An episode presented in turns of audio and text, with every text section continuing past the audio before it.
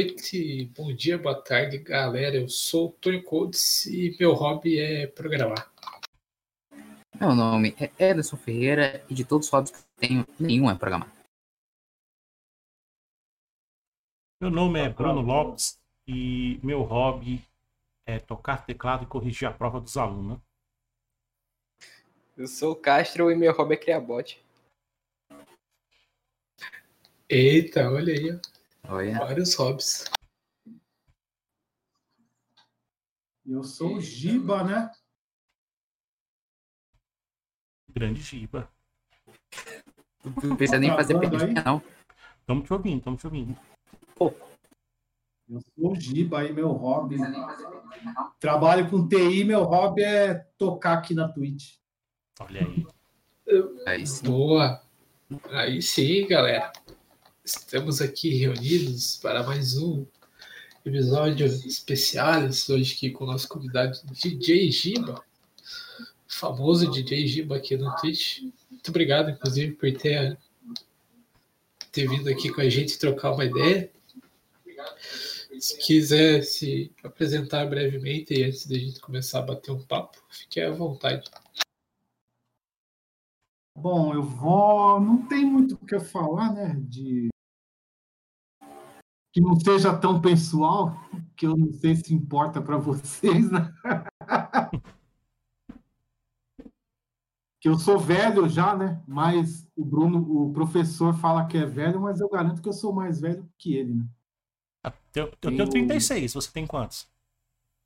10, 10 a mais que você. Tamo- tá, tá na flor da idade, tá na flor da idade. quase quase aí no 5.0. Trabalho aí há 23 anos com TI, né? Com desenvolvimento.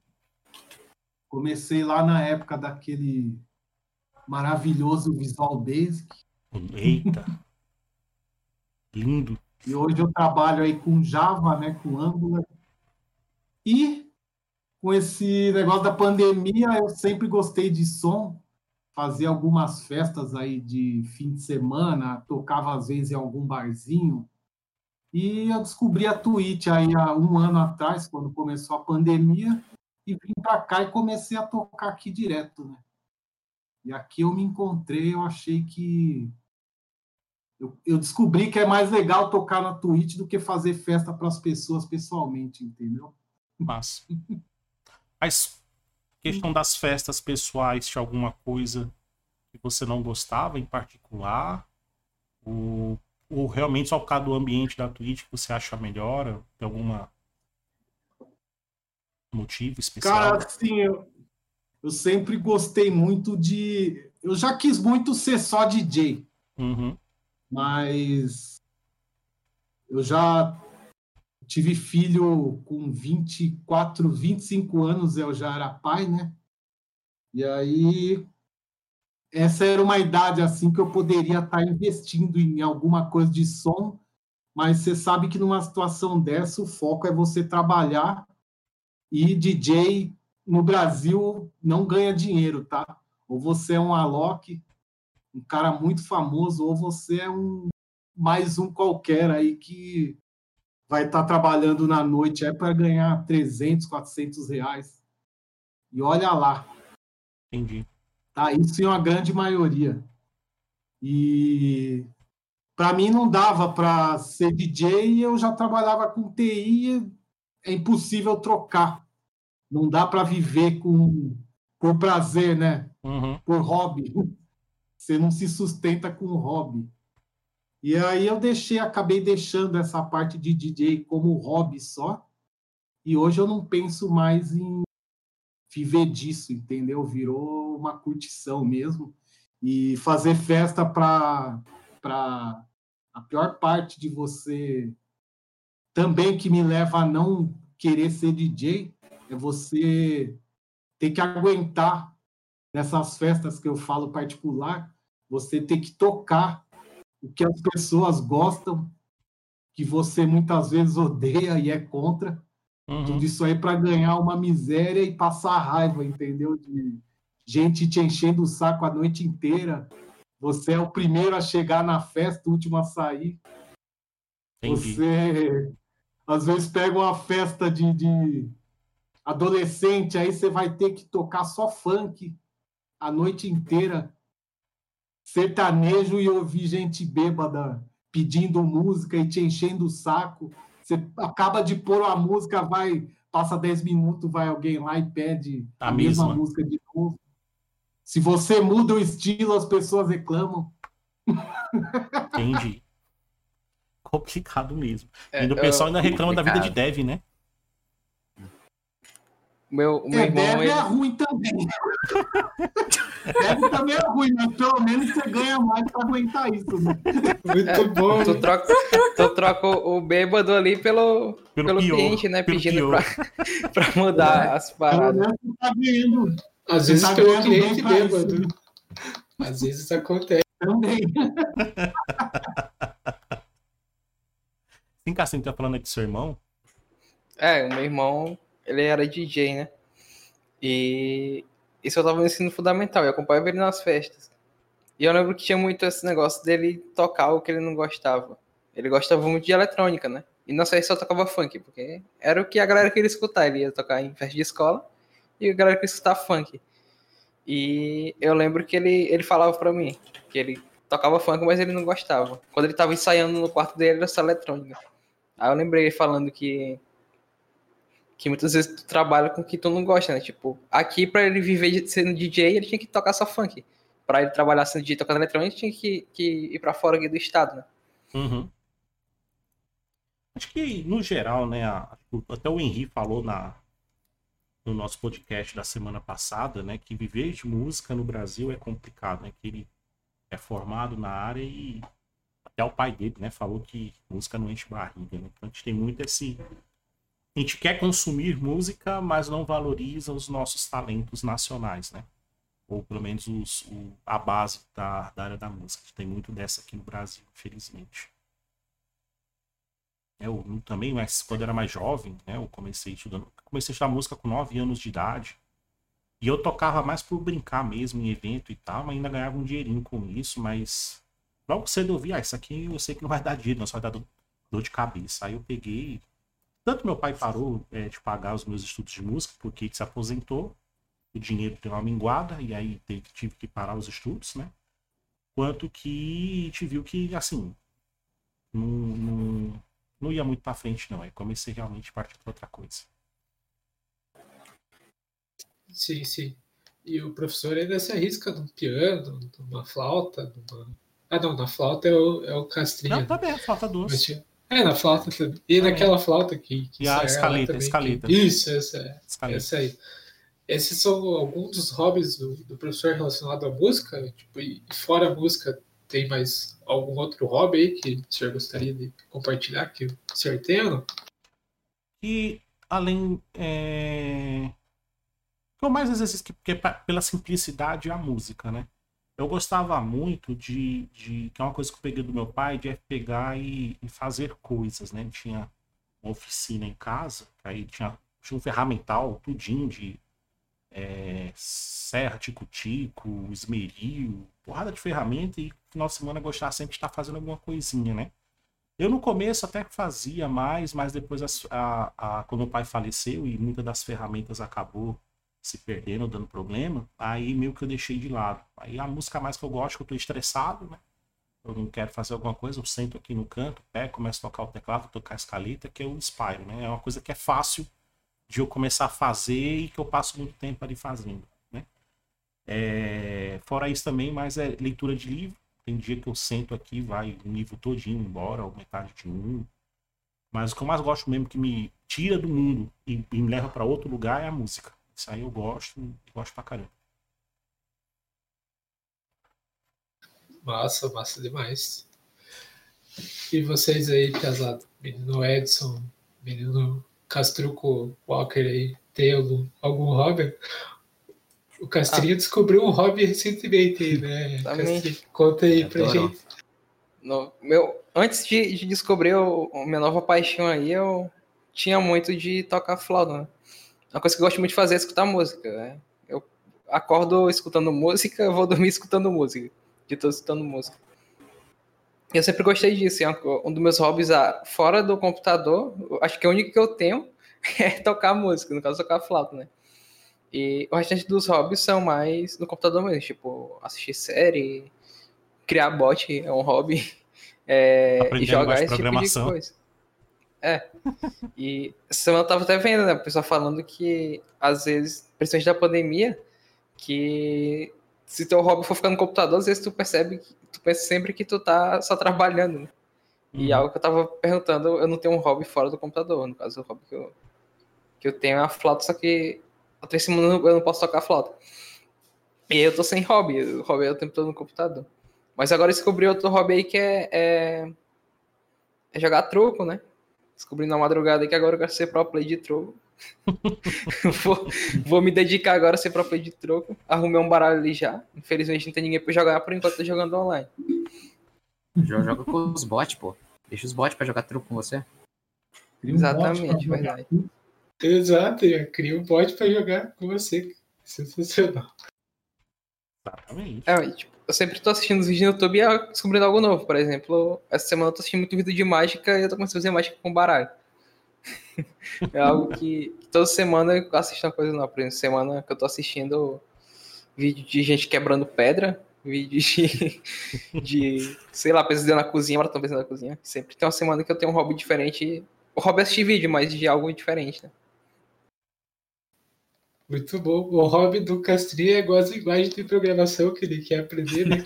Cada semana ele descobre uma nova.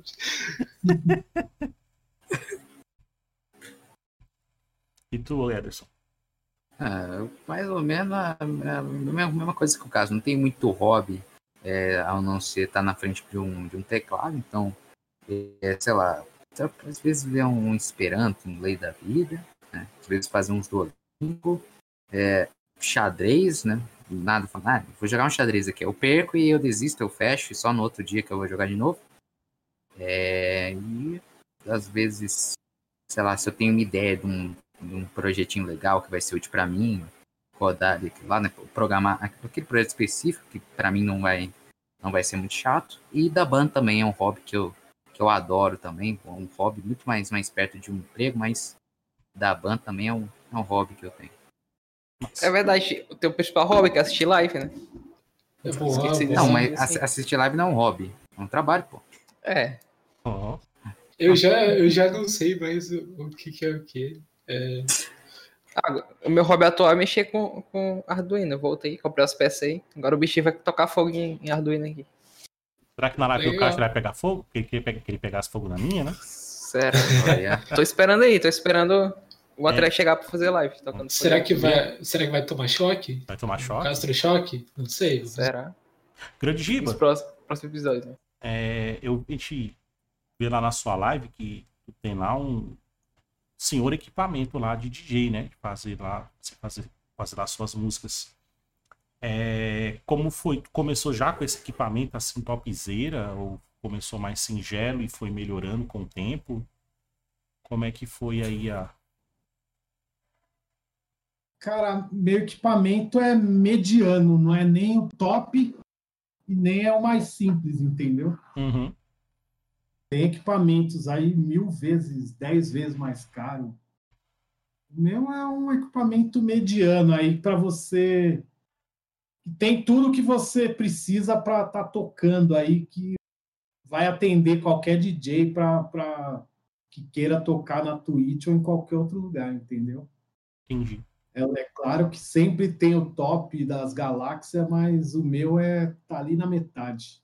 Né? Nem o mais novo e nem o mais antigo. Uhum. Tem todas as funções, quatro canais. E o que é essas funções? Quatro canais. Porque muitas vezes tem gente, gente, em linhas gerais, né? O pessoal acha que ser DJ é só ficar passando música, né? Mas vai muito mais do que isso, né? É, e o equipamento é que, é que provê esse tipo de, de, de, de possibilidades, né? Teria como tu só dar uma explicadinha pra gente o que é realmente ser um DJ, o que, que ele o que faz com aquele equipamento, as possibilidades, etc.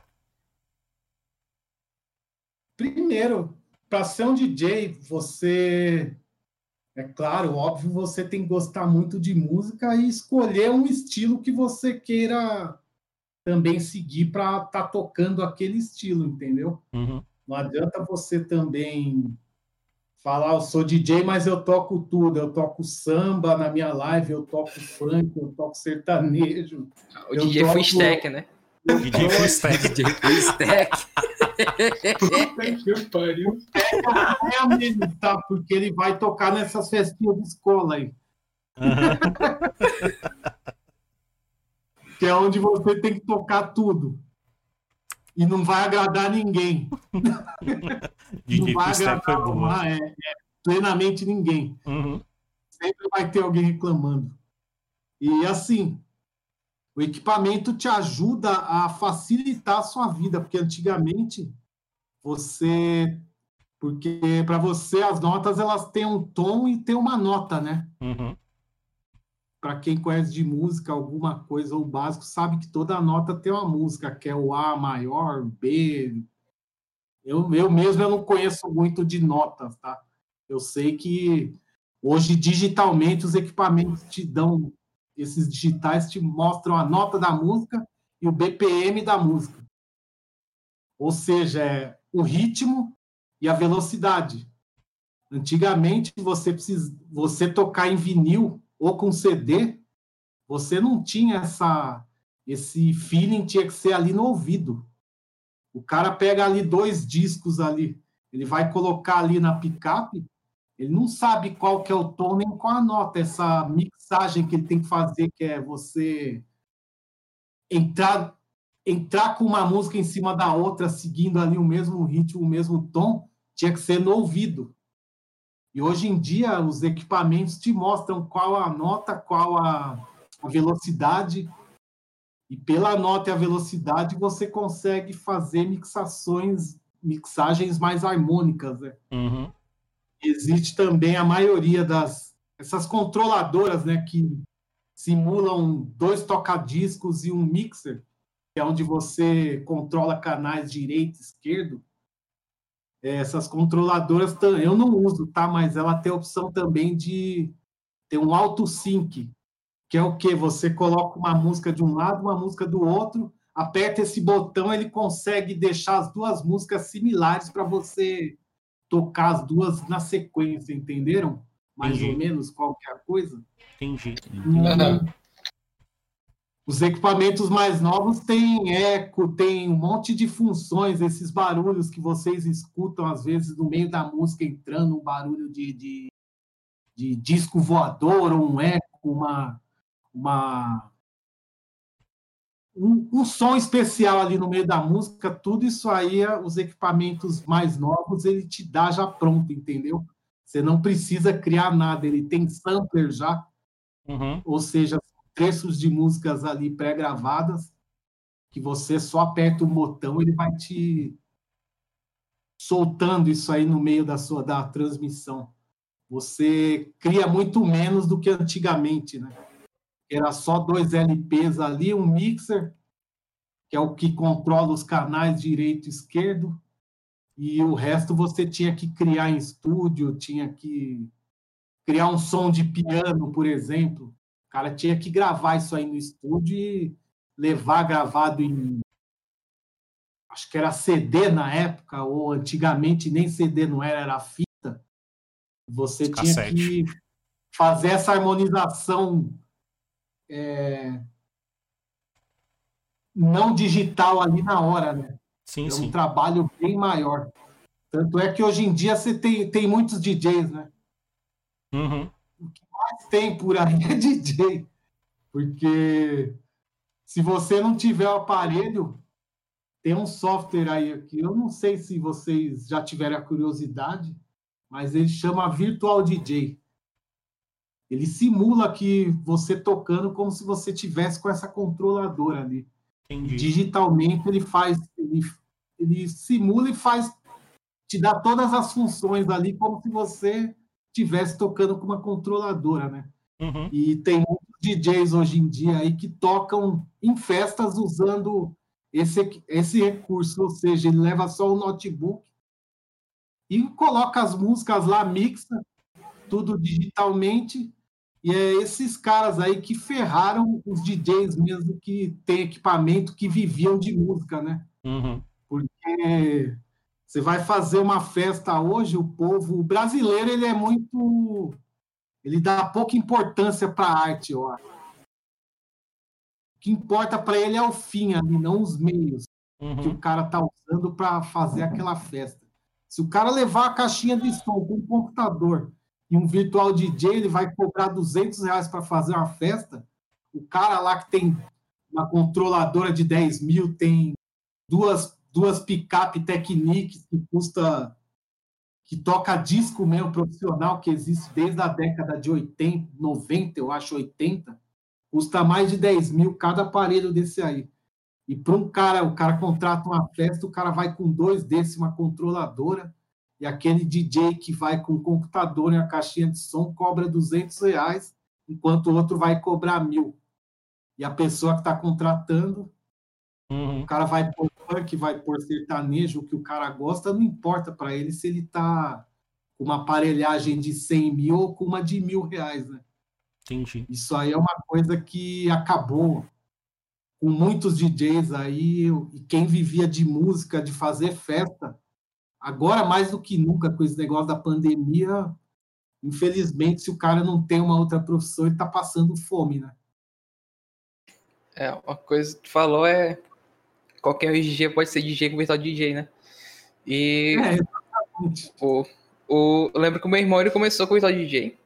Ele sempre gostou dessa questão de música. Aí quando ele entrou na na, no ensino técnico, ele ganhou um notebook. E começou, instalou o Virtual DJ. E por muito tempo ele era DJ com Virtual DJ. Só que de uma forma diferente. Tipo, é, ele, ele fazia as coisas tudo manualmente. Porque tem a opção de fazer manualmente e, e automatizar, né? E por muito tempo, no caso, a, teoria ele aprendeu assim. Só com um mousezinho e com o teclado do notebook. E ele aprendeu as coisas. E depois que ele conseguiu comprar uma mini controladora. Aí foi, ele foi evoluindo e, e conseguiu os equipamentos melhores. E eu lembro que essa questão do DJ que usa o DJ, automatiza e coloca qualquer coisa lá, o que o, o- a pessoa da festa quer e, e ganha dinheiro, né? E aqui na minha cidade tinha alguns DJs. É, eu lembro que a gente ia para as festas, depois que comecei a ver meu irmão ensaiando, eu comecei a entender sobre BPM, eu, tu trocar, fazer o, o é, trocar de uma música para outra, né? Encaixar o BPM correto, esse tipo de coisa. E a maioria dos DJ que tocava funk era basicamente mudava uma música para outra sem sentido nenhum. Basicamente parava. é, Eu me esqueci o nome do, do, do bichinho que é de mudar pra, de, um, de um lado pro outro, né? E era basicamente isso. Sem. Não encaixava uma música na Fade outra. in, fade out? É Era porque eu isso? esqueci o nome, que é o. É um drop, vai. Isso, é, o drop. Você é, o tá nome é dropando, drop. tá uma música. Isso. Aí, tipo, a maioria dos dias era assim, era, era mudar sem sentido nenhum. E ela mesmo ficava com raiva e depois comecei a entender também eu ficava com raiva. Porque, pô, o, o cara trata a música como se fosse qualquer coisa, é girar de lado pro outro. E essa questão que tu falou também de, de tu ser DJ ter que escolher um estilo de música, né? Eu me lembrei realmente da, da vida do Dev. É, o Dev entra, tem que escolher uma linguagem, é basicamente escolher um estilo de música e tu tem que aprender, porque, por exemplo, BPM do trap é diferente do BPM de do rap, né? BPM do funk é diferente. Cada um estilo de música tem um BPM diferente. Tu vai ter que entender como é que funciona, os instrumentos que são usados no trap, instrumentos que são usados em forró, sertanejo, esse tipo de coisa, são coisas diferentes, né? Então tu vai ter que entender sobre cada música, porque tu consegue fazer o, o drop de um funk para um trap, mas tu vai entender como é que funciona o BPM para poder fazer isso direito, né? Simplesmente fazer a é, fazer o drop sem sentido nenhum, que acontece muito. Né? E, e o pessoal fala, ah, ser DJ, ser DJ é só trocar de música, mas é algo bem além disso, né? Tu vai ter que estudar muita coisa Uhum. para trocar de música da forma perfeita, né? Tipo, que tu tu sinta é, A harmonia entre Sensação- as músicas, né? A sensação de, de mudança, ela ser uma coisa natural, né? Não ser aquela coisa forçada. exatamente. Show, show, show. E Mas, para nós que não sabemos nada de todos esses equipamentos e tal que eles usam, O que que significa aquele, aqueles, aqueles vinil, aquele CD que vai mexendo assim pro lado, que vai mexendo pro outro, vai apertando os botões, vai deslizando pro lado. O, o que que isso, isso significa pro resultado final que vai ter ouvindo? O que, que você está dizendo? A, a controladora ou a, o... É a controladora em si. Peraí. São os efeitos e aqueles botões são para você tá migrando ali a música, de repente você pode colocar até quatro músicas tocando simultaneamente.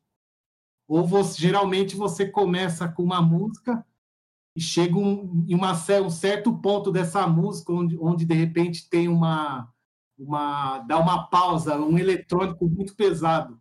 Tem uma hora que ele dá uma pausa perto do final. Aí aquela hora é a hora de você pegar, vai lá e migra do, da música que está tocando lá direito para a esquerda. Nossa. Entendeu? E aqui os caras apertando aqueles botões, muitas vezes são efeitos. Tem música que você está ouvindo, tem uma sirene lá, aquela sirene de fábrica. É um botão ali que o cara pré-programou na controladora, que em determinado momento ele vai ali e aperta aquele botão. Ou eu vou colocar um, um DJ Giba no meio da música. Tá gravado ali, eu aperto o botão, tá programado ali, você vai soltar aquele, aquela propaganda, entendeu? Entendi. Tô rindo da patinação no gelo aí, é. Não, eu tô rindo do Tonho. Pô, fica que nem um bobo rindo toda hora. Pô, falaram que, que o Edson confundiu a ser DJ para patinação de gelo. Falou que fica ah. deslizando. Achei engraçado. Deus. É, o pessoal no chat fica tirando corta onda, o Tonho fica rindo e fica além de rindo. Corta, não, corta não estranha, não. Edição, editor. Tu acha que o editor vai editar? Corta. A edição não corta. A edição não corta. Ela promove. Se você, se vocês tiveram a curiosidade de ver também, ou não sei se vocês sabem disso, hoje em dia eu tenho. O cara toca com toca-disco original. Tem um time code, que é um disco, como se fosse uma espécie de disco digital que você coloca ali na, na, na no toca-discos, e ele consegue, através de um módulozinho, um time code, receber o sinal do MP3 que está no seu notebook, tocar ali naquele LP digital, entendeu? Nossa. Hum. Ali girando um disco, mas ali ele está recebendo o som que está em MP3. Uhum. Massa. Ou seja, ele está tocando em vinil, mas com som digital do, de um MP3. MP3. Mas tem diferença, porque isso, assim. Isso é quando... Desculpa, Tony, pode falar.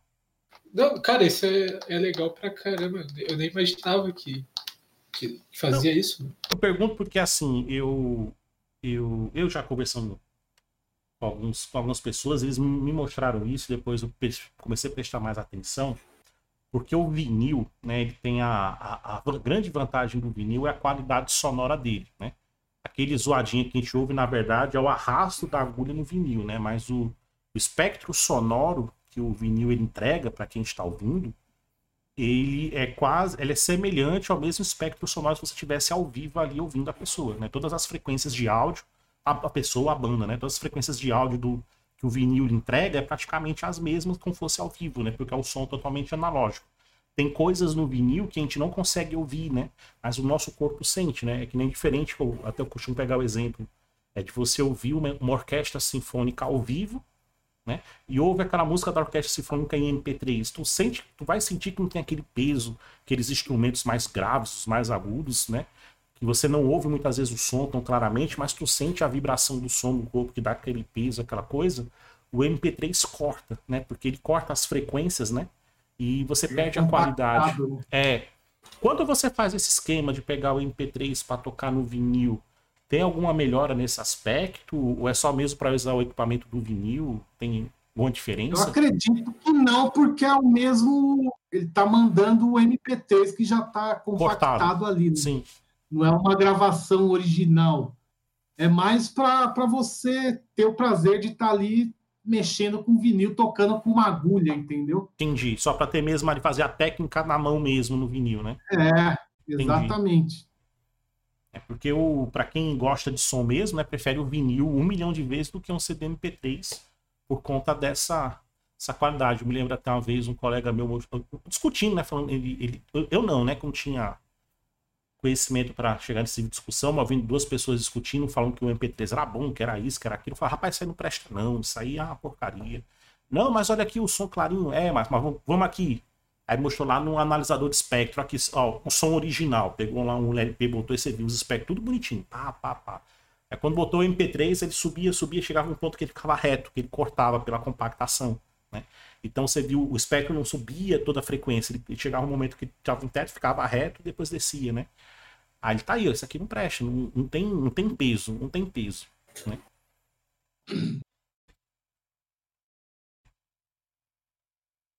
É interessante, mas eu não conhecia esse equipamento, não. É, sim. sim, sim. Interessante mesmo, eu, eu não fazia ideia de, de que isso funcionava assim. É, pode reparar que você vai ver ali um toca-disco com dois discos iguais rodando ali, uhum. um de uhum. cada lado. Ali ele está nada mais fazendo que recebendo em um canal, canal A, o, o, uma, um MP3, uma música MP3, e no outro canal B, outra música MP3, que ele vai mixar ali as duas, entendeu? Sim, sim mas é um formato MP3. Massa, massa demais. E, e você pega geralmente as músicas cruz, tipo, digamos assim, tipo, a música vem do, do jeito que, que o artista original fez lá, ou, ou já tem algum pré-preparo? Tipo, tem como fazer não, isso eu, ou não? Eu não produzo música, tá? eu geralmente eu toco as versões que o, que o cara disponibilizou. Uhum. As, vers as versões originais que foram gravadas. Eu não costumo é, modificar nenhuma versão de música. Tem muita gente que faz isso, faz uma mixagem de determinada música. Eu não faço, eu só toco mesmo. É que tem a diferença entre o produtor musical e DJ, né? É, por exemplo, tu pega. Tem produtor digital que também é DJ, no caso, ele, ele produz o próprio remix, ele não usa remix de terceiro, né? E tem o, o DJ que só usa coisas de terceiro. Porque, por exemplo, quando meu irmão ele fazia, ele também mexia com produção musical. E tinha algumas músicas que ele pegava a capela, por exemplo, uma música de forró a capela, ele pegava e colocava aquela música em música eletrônica. Na hora da festa ele não fazia isso, por exemplo, em um, um disco tá tocando a capela e outro tá tocando música eletrônica ele fazia isso previamente, né? No caso, ele produzia essa, o remix da música e na hora lá ele ele colocava o remix já pronto e fazia alguns efeitos a mais. Né? É, e, por exemplo, o Alok, ele também é produtor musical, então se tu vê um remix de uma música, ele faz a produção musical dela antes e na hora da festa ele só usa a maior parte remixada. Algumas coisas é, é ao vivo e, por exemplo, o efeito de um... Que, por exemplo, que a voz robotizada, não sei se é o nome agora, por exemplo, dar um eco, esse tipo de coisa que ele faz ao vivo. O restante é tudo faz previamente no estúdio. Né? Exatamente. Para você, quais são as, as diferenças entre fazer um show é, físico, mas principalmente, como, como você já disse, as vantagens de fazer um show na Twitch, além da liberdade de você poder escolher qual música você vai tocar? Cara, é, tem uma questão de bom senso também, né? Porque, assim, eu, eu gosto de tocar música eletrônica, tá? Eu toco black music também, gosto, mas eu preferi seguir pela linha eletrônica. Uhum. É... Que não pode acontecer, o que eu não gosto de fazer é você começar a misturar tudo, muita coisa, assim, porque eu, eu gosto de tocar a eletrônica por, por não porque eu quero que as pessoas gostem de música eletrônica ou que, que como que eu posso dizer? Eu não estou tocando a eletrônica porque eu quero que eu agradar. É, ah, eu sei que estão gostando de eletrônico, então vou tocar eletrônico. Eu estou gostando, eu toco por, por gosto meu. E o estilo que eu toco de eletrônico é um estilo que eu gosto. E a grande diferença é que na Twitch você pode tocar o que você gosta, que você vai encontrar um público que gosta ali do que, do que você está tocando. E numa festa você nunca pode fazer isso. Se você vai fazer uma festa, você não escolhe o que você vai tocar, você vai tocar o que vão mandar você tocar. E quantas vezes eles mandarem você tocar, entendeu? Imagina os bebinhos assim, tomando boate azul tenho direto. paci- Oi? Os bebinhos mandando tocar boate azul direto. Que nem a live do Vixe, professor Maria. Acolá. Já toquei tanto boate azul, cara. É uma música bonita, tá? Eu Sim, não gosto sim. desse estilo. Hum. Mas eu acho que é uma é uma música, né? Pa- Funk pra mim não é música. Boate azul é uma música. tá? eu não- O cancelamento veio aí, Igor. Oi. Oi? Olha, O cancelamento vem depois dessa frasinha. Cancelamento vai vir Isso aí de é um jeito uma- diferente. melhor comentário. O Nário vai junto também. Mas vai junto. É Né? É, pessoal, Até depois tem tá? algo a comentar sobre isso aí, sobre a questão dos Eu, estilos de não- eu não música. vou falar nada. Mas pode porque- continuar aí. Porque. Continue. E a grande sacada e vantagem da Twitch é você tocar o que você gosta e as pessoas estarem ali porque você está tocando o que você gosta e eles estão estão agradando eles, entendeu? Uhum. Aí é, eu acho que essa é a grande vantagem. E sem contar que você acaba também, eu pelo menos acabei conhecendo bastante gente, vocês mesmo, não tem nada, vocês têm um grupo de TI mais voltado para TI, e eu, eu me conheceram como DJ, não como um profissional de TI, entendeu? Não, e foi Eu por acaso que descobriu que você era um, pro- um profissional de TI por acaso, né? Você soltou um Então. comentário lá no, no- Sim. Não lembro o que foi que a gente falou. Acho que É, a gente falou alguma coisa de linguagem de programação. É. No Docker, né? Acho que foi, acho que foi alguma Não, coisa que- foi, foi o Nick Champ, ele falou Ah, o. Nick Ah. Champ foi. Aí ele, não, o negócio é Eclipse. Até ele falou, me lembro, o negócio é programar em Tava Eclipse. falando de NetBeans. NetBeans foi. Aí não, o negócio é programar em Eclipse. Rapaz, o cara é programador de Java, não acredito não. Aí comecei lá, só soltar um monte de coisa, você achando que era entrevista. Não, o professor tá me entrevistando aqui, ó. Vai, vai- mandar um emprego. Lembra Aí disso? tem um outro, Bug LCI, Fiemer, Ederson, Developer. Developer, Develop. É, developer, né? Tava escrito, tava. Era Tonho Codes. Tonho os Codes. caras são de TI, os caras são de TI. Aí quando tu soltou aquilo, eu falei, não, eu não acredito, o cara além de ser DJ ainda programa em Java.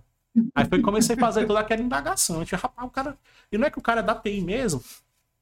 É, essas paradas é coisa que a galera gente faz de madrugada, que é sair na live da galera e, e tentando descobrir live, né? Isso foi uma pérola na madrugada, a gente entrou. Ah, tem A um DJ aqui pérola. tocando. Isso. Aí do nada descobriu que o cara programava. Da dor. A gente descobriu do nada que mexia com TI também. Do nada, eu, do nada. Eu. Do Não, nada. e se não fosse o Champ, a gente, a gente não ia saber disso. Porque o Champ é um nick aleatório que a gente inventa toda madrugada. É, sei lá, Champ Senior, Champ Coder, Champ Dev. Cada madrugada é um nick diferente. A gente vai lá e o Champ entrou na vida de cada um. É uma forma de hobby que a gente faz isso, né? É um hobby meio estranho? É, mas é um hobby, velho. O Henry perguntou, é, é, o que, que artistas que você gosta? Skrillex, Marshmello, Avins, David Guetta, enfim, o que, que, que você gosta? Cara, os caras que eu gosto, a maioria não são comerciais aqui no Brasil, tá? Eu gosto muito de Melodic House, de Progress House, e a maioria desses DJs aí, eles não são, não são uma linha muito curtida aqui pe- pela maioria dos brasileiros e também pela grande maioria que faz lives live DJs nacionais não costumam tocar muito esse tipo de música, entendeu? Eu, eu gosto de alguns DJs é, israelenses. São, são caras bem. Não são conhecidos no Brasil, eles são muito conhecidos na Europa. E a grande sacada aí é justamente essa: eu não toco muito, muita música comercial, tá? Ah, entendi. Esse, essa questão de estilo de música é algo muito engraçado, né? Tipo, a eletrônica tem muita ramificação dentro dela, né? Uma, uma que eu acho, assim, diferente, é muito diferente é o Psytrance, que é um, um bagulho psicodélico, velho. Eu fui uma vez na festa com meu irmão, ano, ah, ano atrasado, se não me engano, de Psytrance. E as músicas são totalmente diferentes do que a gente costuma escutar no dia a dia. E os caras lá pirando, eu, meu Deus, como é que uma pessoa gosta de uma música dessa, velho? A igreja é música de rave, né? Exatamente, aquelas o pessoal fica. E o pessoal fica na caixa de som lá pirando na, na música, meu Deus, como, como esse, esse tipo de coisa. E eu e meu irmão, tipo, a gente tem um, um gosto um, um pouco diferente, né? Ele gosta muito de música eletrônica, muito, muito mesmo. E eu curto mais um rap e, e trap, porque eu gosto mais de música para eu. Eu falo, falo para ele, para ter uma letra, né? Muitas das músicas eletrônicas não tem letra, são, são mais outro, outro objetivo, né? E como tu falou aí, funk não, não é música. Ou não, não é estilo de música que tu considera, né? E tem muita gente que pensa assim também. Muita gente. E, e tem uma explicação, né? Por exemplo, tu escuta uma música clássica, para pessoa que escuta música clássica, tem uma coisa diferente do funk. É, é, o funk, o pessoal não pensa muito nisso da questão da. da... O, o, objetivo dele é diferente de uma música clássica, né? É, por isso tem muita gente que considera o funk não, ser, não sendo um, um estilo de música. Tem até uma, uma coisa do vinheteira falando funk não é estilo de música, me convence ao contrário. e ele dá os argumentos dele lá e é muito engraçado. E, tipo, eu até falo, funk na música que para escutar, música para tu dançar. Porque eu mesmo falo isso, para mim, funk não, não, não, tipo, não me dá um, um, prazer de escutar uma música de funk. Eu escuto quando tá numa parada assim aleatória, sei lá, na madrugada que a gente fica na caverna ali, que é algo mais diferencial. Mas se for para escutar música, para escutar melodia, esse tipo de coisa, funk não é o melhor, pelo menos na minha opinião, né? Mas porque assim, tem, também tem uns estilos tem um estilo de funk, né? Por exemplo. Você pega ali Claudinho Bochecha, Pepe e Neném, né? Ali, década 90, aquela coisa. Tinha letra, tinha conteúdo e tal, acho massa. Isso. Aí isso. tu pega os funk de hoje lá que fala das partes de não sei quem, de, de não sei, aquela esculhambação toda. Eu, eu particularmente não gosto, né? Não tem letra, né? Você vê que não tem letra, não tem contexto. Assim, apesar que se você for olhar para quem é, é, da realidade ali, de onde o funk lá da, da quebrada é a realidade que o pessoal vive, né? Só que para eles pode ser legal, pode fazer sentido, mas de uma forma geral não, não, não me agrada pela construção, entendeu? É, eu, eu, particularmente, eu prezo muito pela estética completa da música, né? não só a letra, mas também como ela é pensada, como ela é construída, etc. E isso me agrada muito, mas o funk midiático, né, que é vendido né, para as massas, ele não me agrada. Mas tem ramos do funk que, ah, beleza, massa, né? Mas não é todo espectro do funk também que eu, que, que, que eu gosto. Né? É um Isso nicho bem específico. Do, isso é uma realidade diferente, né? Da, do pessoal, que o funk é mais envolvido ali do que pra mim. Não, eu tenho música de funk que eu gosto, eu escuto funk sem problema nenhum, mas, como eu falei, logo do dia a dia, se eu estiver trabalhando aqui, eu não. Dificilmente eu coloco um funk para ficar escutando, né? Eu vou colocar uma música uma eletrônica, um rap, sei lá, uma música clássica, esse tipo de coisa que eu curto escutar no dia a dia. Só que tem gente que compara o funk, sei lá, odeia o funk com todas as forças. Uhum. É algo que eu não faço, eu simplesmente não escuto no meu dia a dia, mas se for pra estiver tocando funk, sem problema nenhum. É, é, muito disso, né, de ser uma, uma... A realidade ser diferente das pessoas. E como foi falado no chat, é, o funk ele veio ali dos Estados Unidos. Então, eu me esqueci o nome do artista, que tem até no Chris, é, do disco lá que ele, com a, com a, que ele pegou da mãe dele. Eu me esqueci o nome agora. Mas aquilo é funk, né? Uhum. É... James Brown. Isso, James Brown. Isso. É funk. Só que é totalmente é. do funk. Americano. Que... Exatamente, do funk americano, do funk brasileiro aqui, do funk americano, mas o, o, no final seria tudo funk, né? É porque o funk lá para esse americano termina com Y, né? Funk. Enquanto o nosso é. funk aqui já é uma variação nossa particular mesmo dele, né? É um funk mais cansado. brasileirado, né? Esse ritmo funk aqui, esse ritmo é do Brasil, entendeu? Uhum. O funk original não tem nada a ver com esse ritmo, nem com. Totalmente diferente. Sim, As sim. coisas que eu falo é tipo, funk é muito palavra repetida, né? É tipo. Tem muitas coisas que se repetem no, no, no funk aqui, o brasileiro, né? Ele pega uma frase é, e repete a mesma coisa e a batida é a mesma. Só que tem outros funks também que são a formação totalmente diferente, né? Tem realmente uma letra ali, a, a o jeito que o, o cara faz a música é diferente, tu percebe os instrumentos, ele bota um, um violino de fundo, esse tipo de coisa, e é um funk que dá prazer escutar. Por exemplo, uma, uma que eu gosto bastante é a do MC Fiote, né? Que é aquele início da, da flauta é o que, é, que eu acho massa, massa pra, pra caramba. Tipo, não é todo funk, há alguns funks que. que. vamos dizer que não, não seguem muitos esses padrões e a galera é, generaliza, né? Alguns uhum. funks eles falam que todo funk não presta, mas tem funk era que, que... nem Era que nem no, na década de 90 tinha a mesma história com hip hop, com rap brasileiro, né? Que aí só falava de, de, de, tiro, de, de, de, morte, não sei o que, tudo mais tal. Ele meio que era aquele estilo também underground. Agora que o pessoal já, já tem grandes cantores que adotam o hip hop, o rap, e virou meio que o mainstream. Mas esse mesmo esse mesmo pensamento, esse mesmo pré-conceito, né, pré no sentido literal da palavra, né, o conceito anterior, né, é, que a gente tem com o funk hoje, era com esse estilo também na década de 90. Mas você pode ver que é uma coisa que não vai deixar legado. É, sim. Não tem, funk não tem legado. Você acha que daqui a. Não é igual um Legião Urbana que eu, eu tive o prazer de ir no show do Legião Urbana em São Paulo ah, em 90, 88, 89, eu acho. Uhum. Eu tinha, acho que 15 anos. Que hoje você toca, qualquer criança de 10 anos conhece Legião Urbana.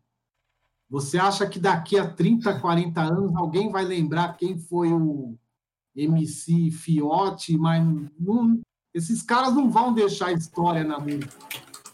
Não vai ter história. MC vai por causa do, do Bobon Tantan, pô. O cara eu fez não conheço a, a hoje vacina. quem é esse, esse aí.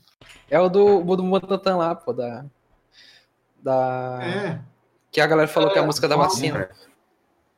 Mas não sabia por nome. Cara, eu não conheço ninguém por nome.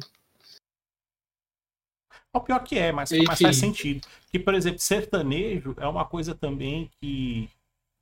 É, hoje está muito em voga sertanejo, mas até um tempo atrás não era tão em voga assim. Mas vocês lembram dos grandes nomes do sertanejo das antigas, ainda fica até hoje, né?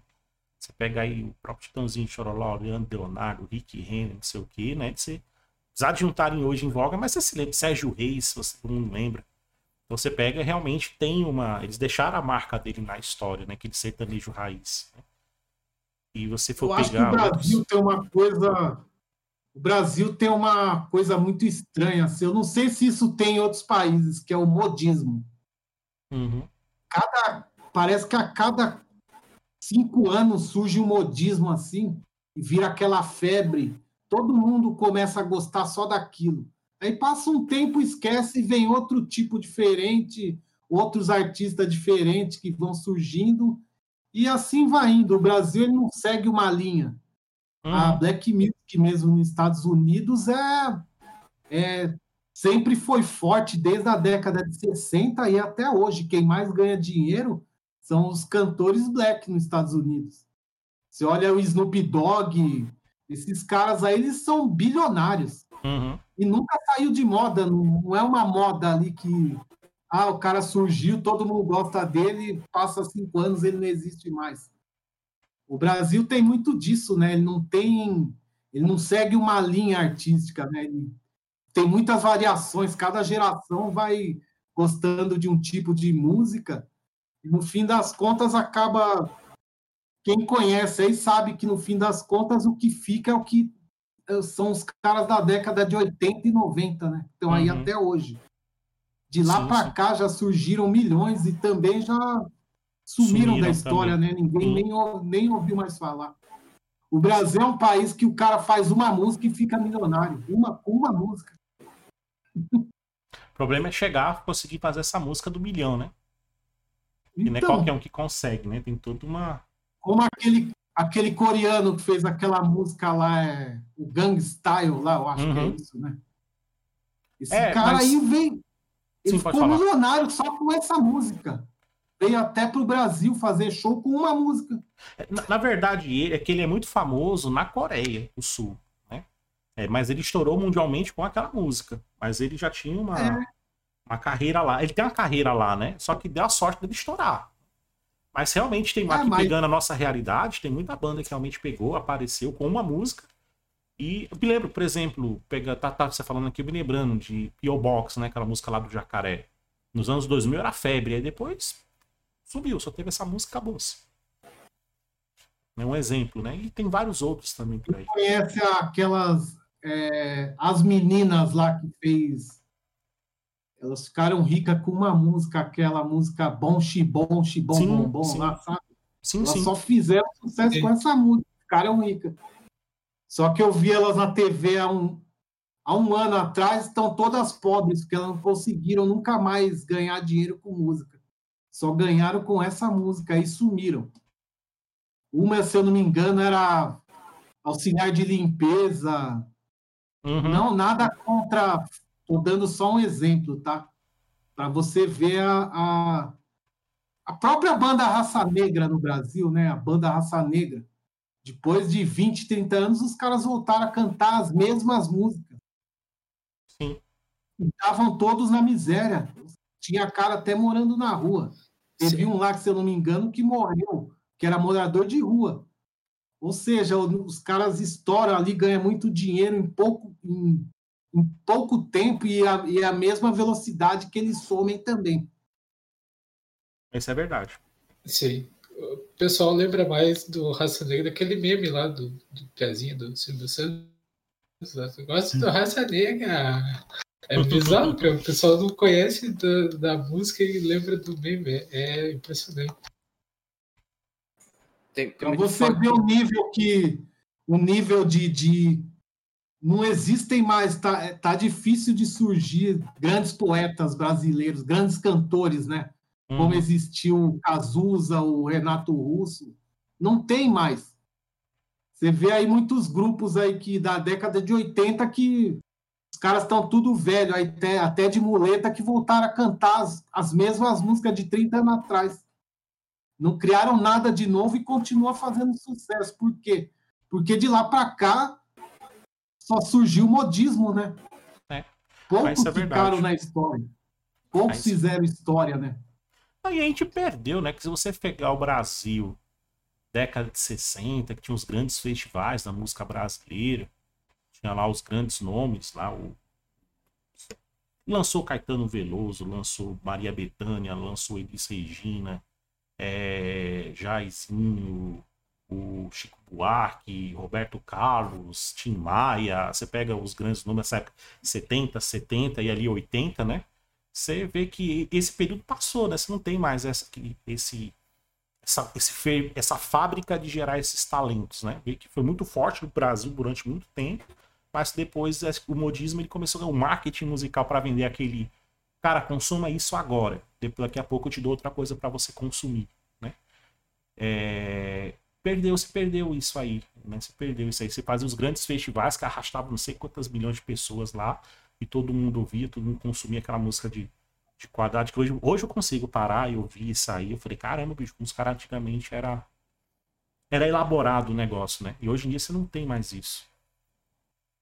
Will Simonal, um Tony Tornado.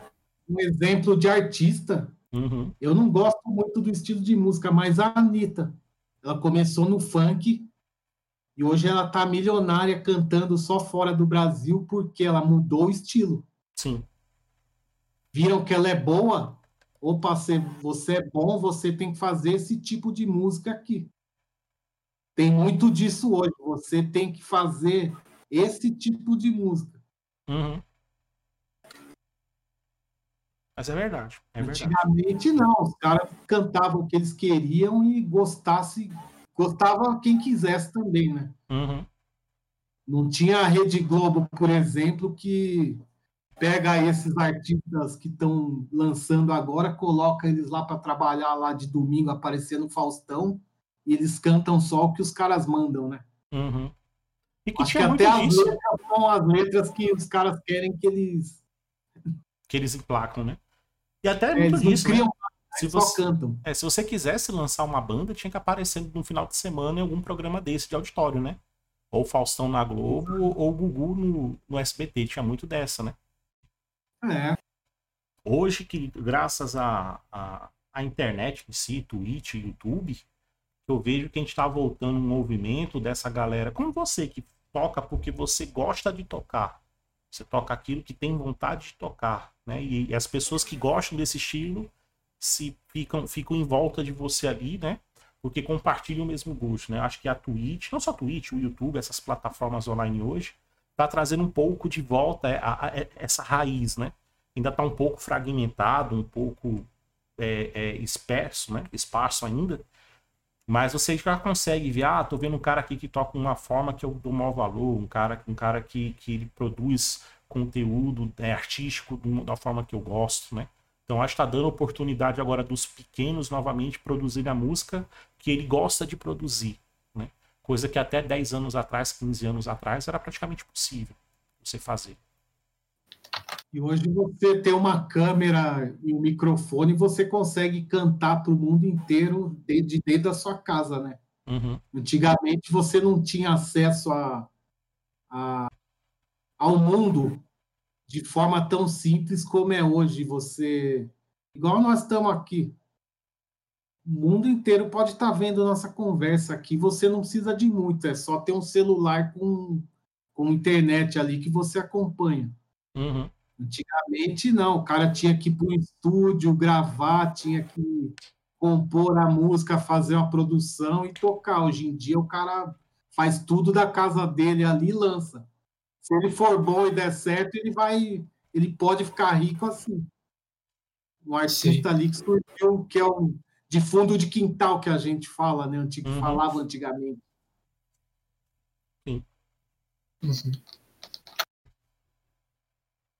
É, o mundo inteiro eu acho que não, acho que é muita, acho que é muita pretensão, mas que o Brasil inteiro assiste a gente e depois pode ter certeza que assiste. Tem, tem gente Brasil. fora do Brasil também. É, tem, tem, tem, tem, mas é um pouco menos. Tem, tem uma galera lá da Índia que acompanha também, que eu não sei porquê, não sei da onde. Entendem português, eles não entendem nada. Deve ter um brasileiro lá. Vacilar é um cearense, é. tá por lá também. cearense é boa. É. Não é porque não, ele existe aqui no Ceará, a gente tem a história que o cearense vai dominar o mundo, né? Que tem todo, todo canto do mundo tem um cearense, tem cearense na Casa Branca, tem cearense no Kremlin, tem cearense sei aonde. E quando falar a palavra uhum. mágica, né? Aí, todo, aí vai ter um levante cearense no mundo e, e todo mundo estará sobre a bandeira do Ceará. É, é cara. Mas, mas nos Estados Unidos, o, quem predomina lá são os mineiros, né? Ah, eu não sei, mas a gente tá lá na Casa Branca, é o que mais interessa. Porque, porque não botaram cearense ainda. Pô. É que não botaram cearense ainda. Vai ter mais essa, essa história com isso aqui no Ceará brinca, que vai ter o, o Levante Cearense, na qual o Ceará vai dominar o mundo. Ó, aqui, ó, se a gente puxar no Enter, apenas 50, 53% do nosso público é do Brasil. Olha 53% aí, só. Aí 17% dos Estados Unidos e 7% de Luxemburgo. Você nem sabe onde fica o país, mas tem gente lá. E os outros 50% não escutam a gente. Agora, Luxemburgo é um país ou uma cidade? Acho que é um país. É um país, é uma cidade, é um estado, não sei. Não sabe, nunca saberemos. Se você está escutando e está assistindo isso, sabe onde fica Luxemburgo, já deixa aí nos comentários. Se você é da Luxemburgo, aí deixa nos comentários. Qual é a sua cidade? Se, Luxemburgo é se você é de Luxemburgo e está ouvindo isso, entre em contato com a gente, por favor. Como o Felipe falou ali, Luxemburgo é um técnico de futebol. Exatamente. Pode, pode ser também. Ah, coisa que o Henry falou ali, né? Que antes, uma coisa que. Um exemplo de música que ele fala é fascinação. É alguém falando sobre. Não sei se isso é uma música, acho que é uma é música. música. É alguém falando sobre uma pessoa a qual está atraída emocionalmente e fisicamente e ela não falou um palavrão. Ou. É, ou é, falou um palavrão na música. Né? E deu para entender o, a finalidade da música. Mas tinha muito disso. Não, você pega é... Wagner, por exemplo, Borbulhas de Armor, né? O cara tá falando uma noite de sexo ali na música, mas só que ele fala de um jeito que não fala nenhuma palavra de baixo calão também. Caraca. Quando de, de. Acho que 13 a uns. Não, acho que 12 a, a uns 15 anos eu, era funkeiro. Estava música. Estava música o dia todinho. É funk o dia todinho. Curtia funk e estava de música. E eu mudei de estilo de música, mas tá outra justamente por isso. O funk tem, tem muito é, de baixo calão, né? E eu não podia escutar isso no churrasco de domingo. não podia escutar, infelizmente não podia. E eu escutava aquilo, e depois eu percebi que eu tinha momentos que eu não podia escutar aquilo. Não podia estar no, no churrasco de domingo. Eu comecei a escutar rap, na qual é, a, a mensagem é diferente. Só que se eu uhum. coloco um, um, uma música de rap no churrasco de domingo, vão falar, vão mandar eu tirar, mas pelo menos algumas músicas são mais aceitáveis que o, o, as letras do funk, né? Uhum. Tipo, isso não. Tem uns raps que, que falam sobre esse tipo de coisa, mas também tem rap que não faz. E como a gente falar, a, a minha avó fala que funk é, é, é algo. É pejorativo a palavra, não, não lembro se é a palavra correta. É. Pejorativo no sentido se for de falar mal, coisa assim. Isso. E as músicas antigamente era a mesma coisa, só que eles usavam palavras diferentes, né? Uhum. É, por exemplo, o exemplo foi o Bully de Amor. E o cara tá falando sobre o sexo e tu pode colocar isso no chassi de domingo que todo mundo vai querer escutar. Ainda canta vai junto, ser perfeito. canta junto. Exatamente. É. Uma música, aquela, aquela fazer. É, acho que é Serão, se eu não me engano. Que. Ou eu, eu fui dar uma mãe, se eu não me engano. Acho que é algo desse estilo aí, né? Que o significado é outra coisa. Só que tu escuta no dia a dia, tu não percebe isso. Tu percebe se tu for entender as palavras da época, esse tipo de coisa.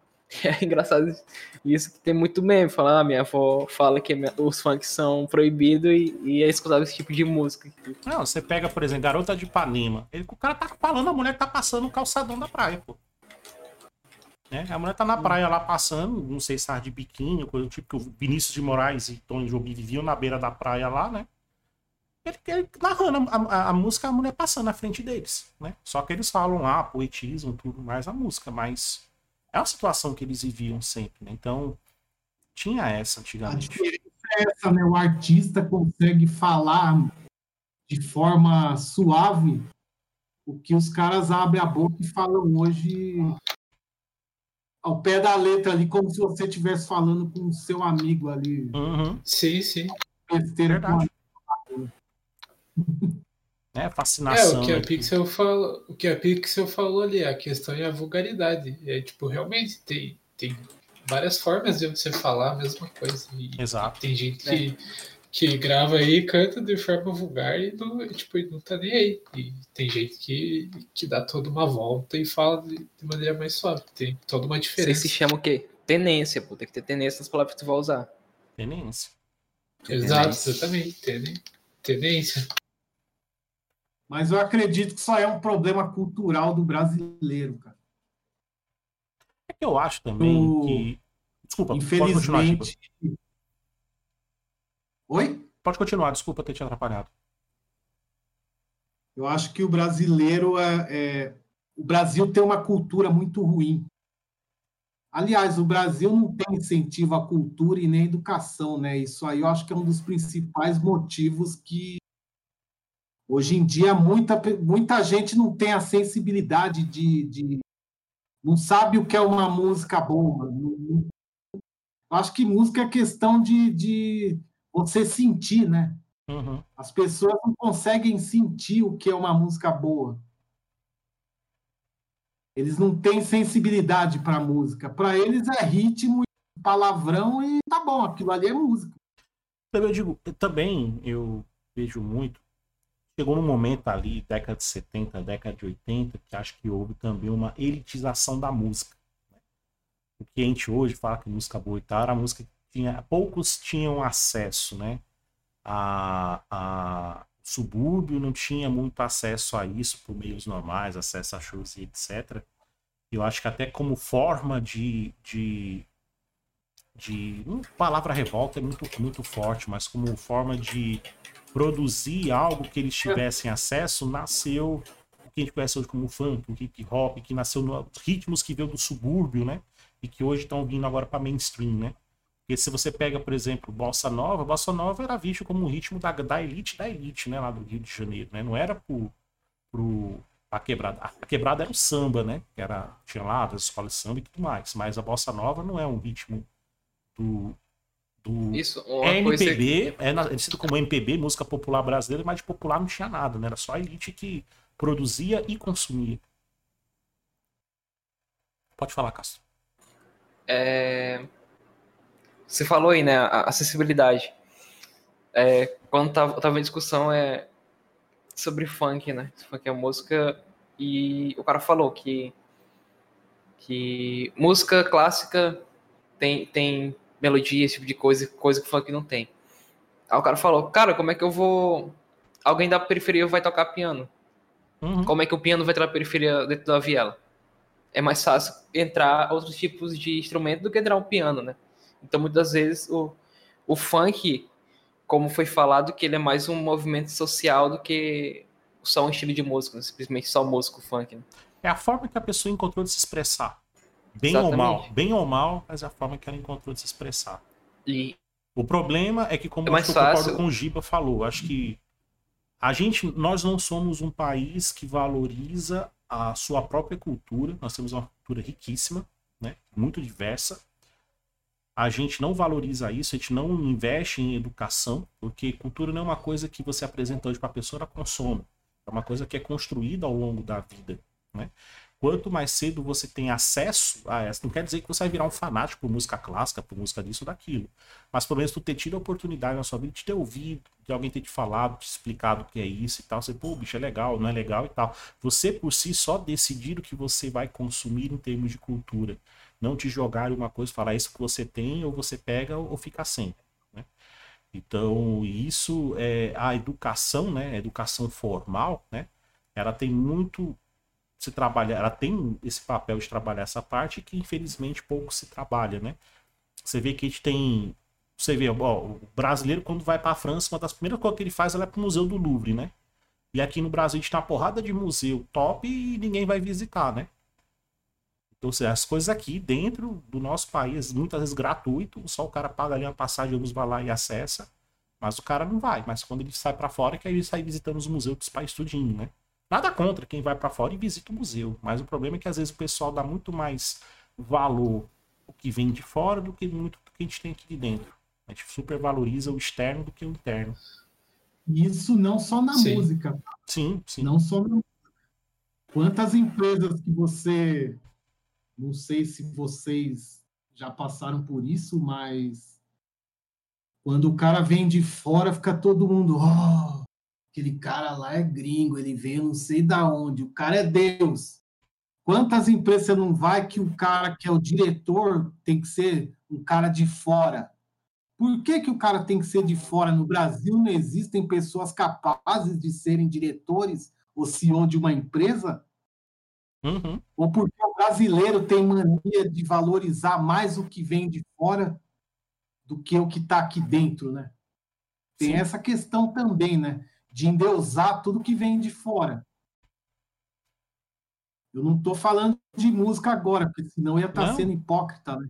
Não, eu Porque as digo, músicas que eu toco são de fora. Mas aí é questão de gosto, né? Sim, sim. fa- Não, mas fa- faz sentido. Não, sim. mas, por exemplo, na universidade que eu trabalho, né, o- o- os próprios cura, os próprios é, mantenedores, né, eles gostam muito de artes, né? Eles têm uma e eles têm uma coleção particular de artes de fazer inveja a muitos museus, né? Os caras têm Monet, Van Gogh, uma porrada de artistas brasileiros também que ao longo obras do século 17, 18, 19, 20, né? E eles colocam isso à disposição gratuitamente, é 0% free, né? Aberto lá, você pode chegar segunda, é, domingo a domingo é aberto, né? Domingo só um período mais curto, mas é de domingo a domingo aberto, gratuitamente. Você tem acesso a obras que já esteve expostas lá no Museu do Louvre, também estão expostas aqui em Fortaleza, é, sem pagar um tostão. Vê se a galera vai, né? Tirando a galera que gosta de arte, que gosta de apreciar esse tipo de coisa, ninguém dá valor, né? Poucas pessoas dão valor. O Tem Luiz muito- Henrique, Henrique Araújo está perguntando, é para mim essa pergunta aí? Sim. sim, sim. Cara, A eu tenho... pergunta do Enf foi a seguinte. Posso fazer a pergunta primeiro, mas tu fala só pra galera que tá escutando. É, se tem alguma vontade ou já tentou estudar música e composição para criar teu próprio som? Cara, esse é um dos desejos que eu tenho. Espero realizar antes de eu morrer. eu não fiz ainda por falta de tempo, tá? Porque eu sei que tem. Eu tenho vontade de fazer, tem uma até um curso superior no Senac de música. E lá ele ensina, vai ensina toda a parte de criação de música, a teoria musical, base da música e é focado em música eletrônica também, tá? Quando eu tiver mais um tempinho, espero que aí nos próximos cinco anos eu pretendo fazer um curso desses aí, não para trabalhar com música, mas para o meu próprio conhecimento, que eu acho que para a gente defender alguma tese, a gente precisa estudar também, né? E para você fazer uma música, você tem que estudar a música. Eu acho que eu, eu não critico quem faz funk, nem tá, não tenho nada contra quem gosta também, mas eu acho que esses caras não têm formação em música, eles não sabem nada de música. Simplesmente eles colocam uma base lá e saem cantando o que eles vivem, um monte de palavrão, muitas vezes um monte de besteira. É isso quando eu falo que isso não é música, é nessa questão, nessa nessa parte aí de você não não não saber o que você está fazendo, você só está soltando palavras ali, você não tá, você não compôs uma, não tem uma melodia, não tem nada, não tem, não tem uma base musical ali, entendeu? É só letra, ele só está cantando.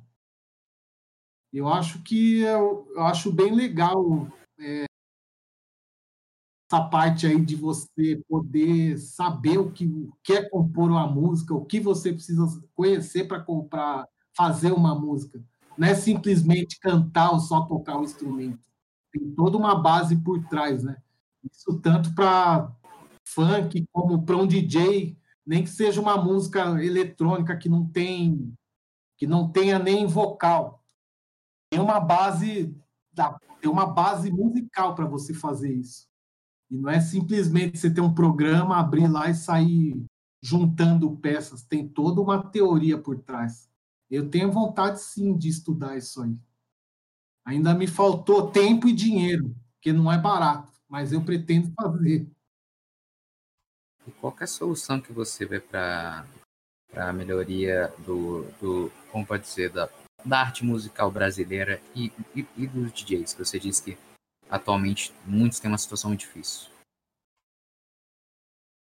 Como eu não entendi, repete, por favor. Eu... Uh, como, como, como que, qual a forma que você vê de melhoria para o estado da, da, arte musical brasileira e dos DJs, que você falou que muitos têm muitas dificuldades hoje em dia? Qual é o caminho que você pensa? Caminho é o Brasil, em, em, geral, ele não investe muito em arte. Isso aí está ligado diretamente à educação. Se o povo não tem comida e não tem mal sabe ler e escrever, porque hoje em dia o brasileiro se forma aí no terceiro, é, segundo grau sem, sem saber ler e escrever, né? Porque agora tem essa lei do analfabetismo zero, todo mundo se forma sem saber nada. Eu acho que isso aí é a grande base e problema do Brasil não dar valor para a arte, para a cultura.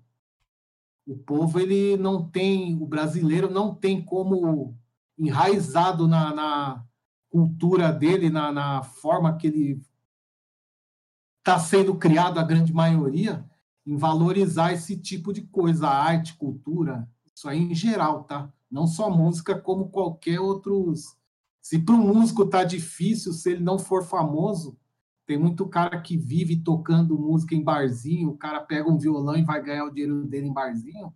Imagina para um cara que quer ganhar dinheiro pintando quadro, por exemplo. que vai ser de um cara desse? Você acha que um cara desse vai tem chance? Quais são as chances de uma pessoa, de um pintor ganhar dinheiro hoje no Brasil? Se ele não for muito bom e conhecido. Isso não só é, é o exemplo, estou dando exemplo. Com a música, a mesma coisa. As artes, de forma geral, né? Você não. É. Até porque existe aquele, aquele preconceito social, né? Então o Luiz Henrique, o Luiz Henrique na semana passada falou, né? Que o pai dele chegou para ele, meu filho, música não enche barriga, não. Vai, vai, vai fazer alguma coisa da vida, né? A gente já tem essa a própria desaprovação da sociedade de que artista é vagabundo, né? Vem muito da, da época da ditadura militar, né? Que, que, que quem produz arte é vagabundo, né? Não trabalha, não, não dá nada para a sociedade, né? E isso está muito enraizado hoje no, no, na nossa sociedade ainda, infelizmente. E exatamente, Luiz Henrique, o Brasil sabe nem o hino nacional, cantar o hino nacional direito. E, e outra, né? Às vezes, a, a, como o Giba falou, por gente não ter edu, é, é, educação básica, fundamental e médio, bem estruturado, né? Às vezes a pessoa tá tão. Ela, ela tem acesso a uma, uma, uma, uma, uma faixa de trabalhos que são, são não são bem remuneradas e às vezes até o que sobra, ela trabalha muito tempo para ganhar o dinheiro do sustento ali da família e ainda olhe lá. Né? E aí não sobra nem dinheiro, porque muitas vezes para ter acesso à arte de qualidade, né, cultura de qualidade no Brasil é pago. Infelizmente, essa é uma grande realidade. Né? Se você não tiver dinheiro, você não acessa. Como é que o cara, o cara vai deixar de colocar comida na mesa para ficar comprando arte? Não vai fazer isso. Então, é um, é um, problema sistemático, né? Você começa tudo ali na base da educação e, e, você vai só acumulando um problema atrás do outro, você vai virando uma bola de neve que depois, para você desfazer dela, é, é muito complicado, né? Acho que, que nos falta um projeto como nação, né? A gente ter uma identidade nossa, não querer ficar copiando os outros. E trabalhar, né? E o funk, o rap são a, a arte da periferia, né? É uhum. o que eles têm ali. Sim. Eles não, é, eles não, não, não, não tem nada diferente daquilo, não conseguem oferecer mais que aquilo de uma forma que não custe tão caro, né? Uhum. Aquela situação é o que eles podem proporcionar e é o que o pessoal conhece também, né? Felizmente. Hoje em dia, eu quero ver quem tem dinheiro para pegar e não Credit Car Hall ver um, um, show lá. Você acha que um cara desse da periferia vai num Credit Car Hall ver um show? Não vai. Não vai. Só estacionamento é mais de 100 reais. Isso se o cara tiver carro, né? Uhum. Aí o cara vai tomar uma água é 10 reais. Uma cerveja é 15, 20. E o funk é de graça na rua, né? Sim a pessoa, eles crescem com essa conhecendo aquilo ali. Para eles, o mundo se resume naquilo ali, é o que eles têm acesso no momento é, o, é aquilo, né? Não, é uma questão nem de, de, de gosto, às vezes é até falta de conhecimento diferente. Falta de oportunidade, né? A falta de oportunidade, é. ter oportunidade de expandir os horizontes. Né? Ninguém chegou para eles e mostrou: olha, existe esse mundo aqui que você também tem acesso pessoal acha que ali é o mundo deles, que nunca vai poder ter a oportunidade de sair ali de dentro, né? É, sendo que não, se você. Obviamente é muito mais difícil para as pessoas a quebrada, né? É toda uma construção social que a gente tem disso, mas que existe N possibilidades, mas num, na grande maioria dos casos eles não têm.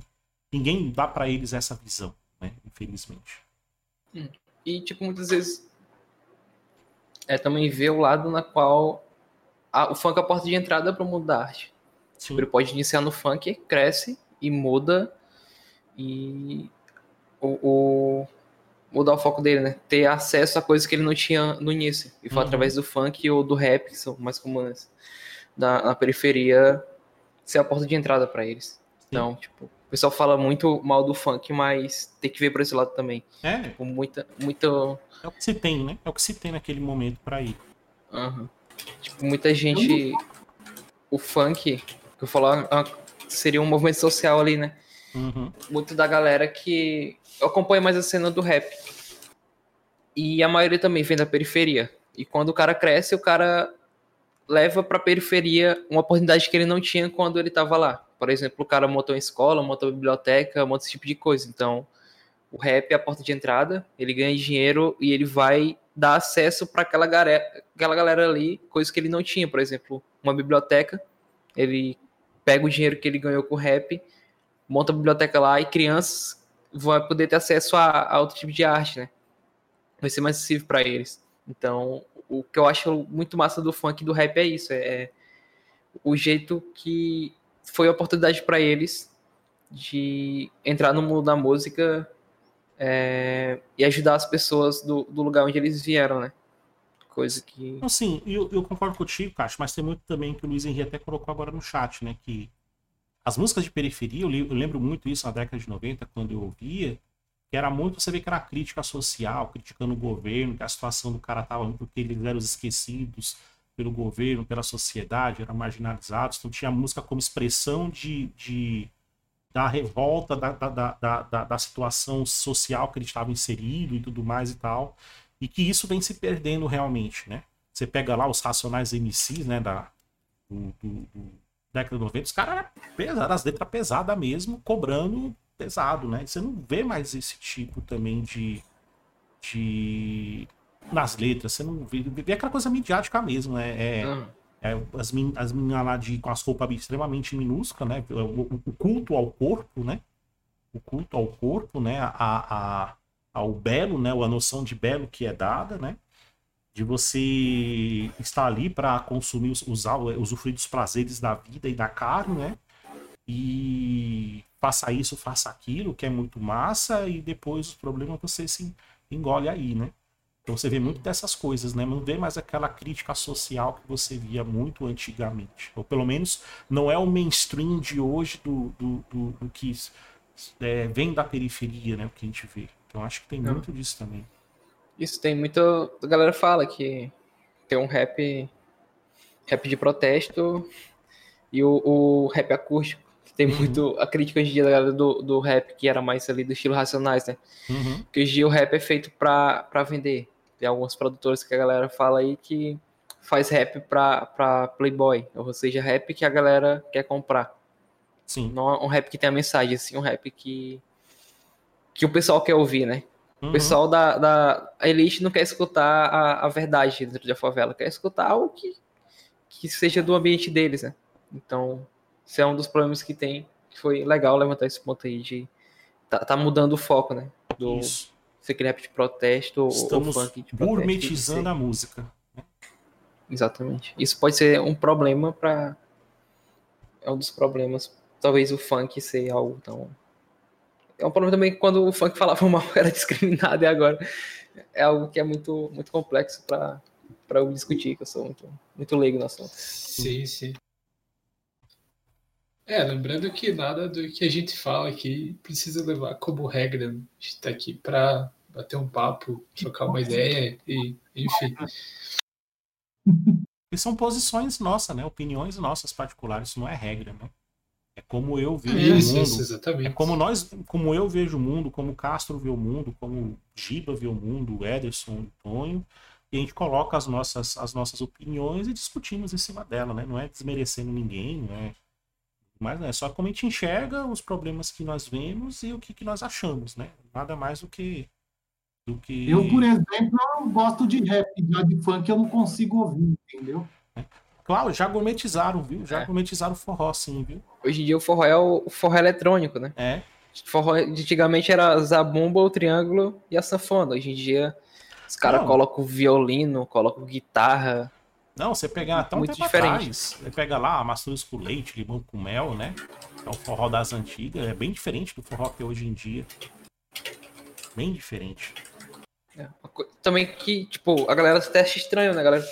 Sou nordestino e não curto forró. Uhum. O, pelo menos o forró atual eu não curto, realmente.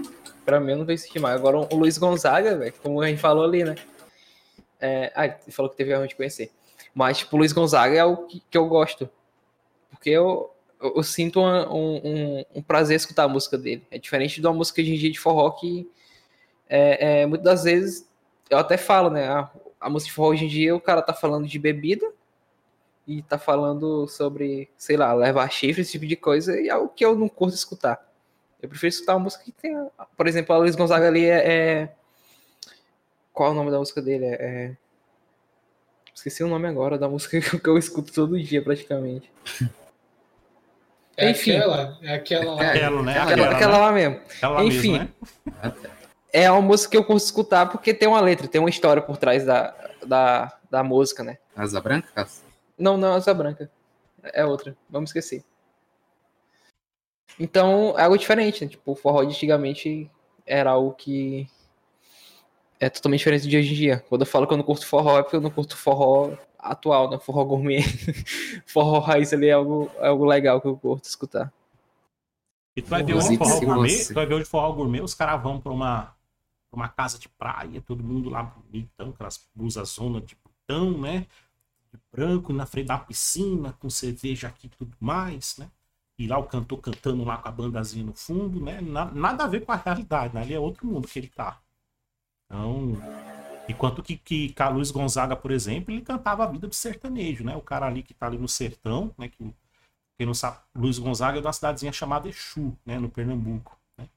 E Exu, meu amigo, eu não sei como é que tá hoje em dia, né? Que antes eu- eu- eu- contato com os meus amigos de lá, eu perdi, mas Exu tinha, tinha rua lá, meu amigo. Você tinha que tirar capacete é, para o pessoal ver seu rosto, porque senão se você levava bala, né? Tinha umas brigas lá de família, lá, pistolagem.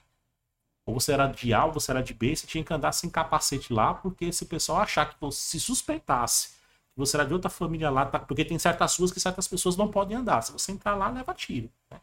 Tem, teve até uma época que o, que, que o, o, o exército brasileiro foi para lá para poder tomar de conta da segurança, só para você ter uma ideia. Teve intervenção do exército na cidade. né? E, e Luiz Gonzaga é de lá e ele narra muito a vida do, do, do, sertanejo ali, do Pernambuco, do Ceará, da Paraíba, né? Que a, o que o pessoal vivia ali, né? Então. E, e Luiz Gonzaga não é um cara que tinha esse, esse estudo todo de música, né? Ele sabia tocar muito bem a sanfona e tal. E ele cantava aquilo que ele vivia, o que a família dele viveu. né? Eu acho muito legal isso também. Exatamente, Luiz Henrique. Nunca dançaram no, no chão de pista e vem dizer que é forrozeiro, exatamente. Exatamente. Forró, esse forró aí do. Pessoal com cabelo grande, sem citar nomes, né? Sim, sim. agora não tem o cabelo mais grande, mano. Esse forró aí que o pessoal fala, ah, escuta forró, que forró? Esse aqui, ah, mas isso não é forró, isso é, isso é outra coisa. O cara fala um forró é quase um funk, o, o ritmo é totalmente diferente do, do que Uhum. seria o forró raiz, né? Aí por isso que eu falo que eu não gosto de forró, o pessoal acha estranho, ah, mas não é Nordeste. Tipo, comer cuscuz. No Nordeste tem que escutar forró e comer cuscuz, pô. É que nem ser brasileiro, tem que saber jogar futebol, né? Exatamente. né? Brasileiro só jogar futebol tá errado. É, tá errado. São as músicas comerciais aí. Isso. Só que é verdade. Inclusive, fazer um alerta, uma propaganda, caso você tenha twitch.tv barra Tonho Coates, esperar o próximo moleque para você discordar aí no, no chat. E eu acho isso. Também tem o nosso e-mail que a gente vai disponibilizar no, na descrição do vídeo ou do áudio aí que você já escutou. E-mail? É o e-mail. Ah, verdade, né? É boa ideia, Castro. Mandar as reclamações no próximo episódio, no começo. Se, aí a gente começa a ler igual, igual naquele. É, Naquele, Daquele podcast ruim lá, né? Reclames do. Tonheco. Os reclames do Não. Tonheco. É, aqui a pessoa compara a gente. Infelizmente, aí, pessoal. Isso, isso. Dois, né? Pior são dois. Isso que é o pior. Mas os reclames do Tonheco antes de começar o. É, isso aí.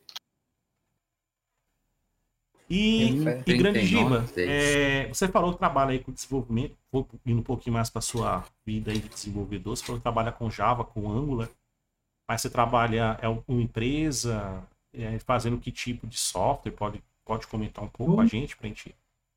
Trabalho há quase 20 anos no mercado segurador. Hum, Eu presto serviço para uma seguradora. entendi. Só alocado como terceiro dentro da, de uma seguradora. Entendi. Ele sempre trabalhou com, com Java ou veio de uma outra linguagem, foi para Java? Não, vim do VB, do ASP. E aí E foi para. depois eu fui um pouco de .NET. E Java, e Java misturado JSVP lá na- no começo, Uhum. JSF. Ô desgraça aquele JSF. O negócio Pior nasceu que eu tô trabalhando. Eu tô trabalhando, sabe com o que agora, cara? Hum, Sistema em JSP. É, JSP, ele é até bonitinho, se a pessoa souber usar. Mas se não souber usar, é uma desgraça. Cara, você fala que JSF é ruim, JSP é 10 vezes pior. É porque tem que ser bem feitinho. Já trabalhei com JSP, eu gostava muito mais de JSP do que JSF.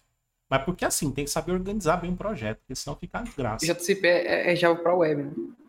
É, é tipo, é que o JSP é o equivalente ao PHP um tempo atrás, quando você não usava muito. Na época do PHP, você não tinha muito framework para poder trabalhar com PHP, o pessoal não dava.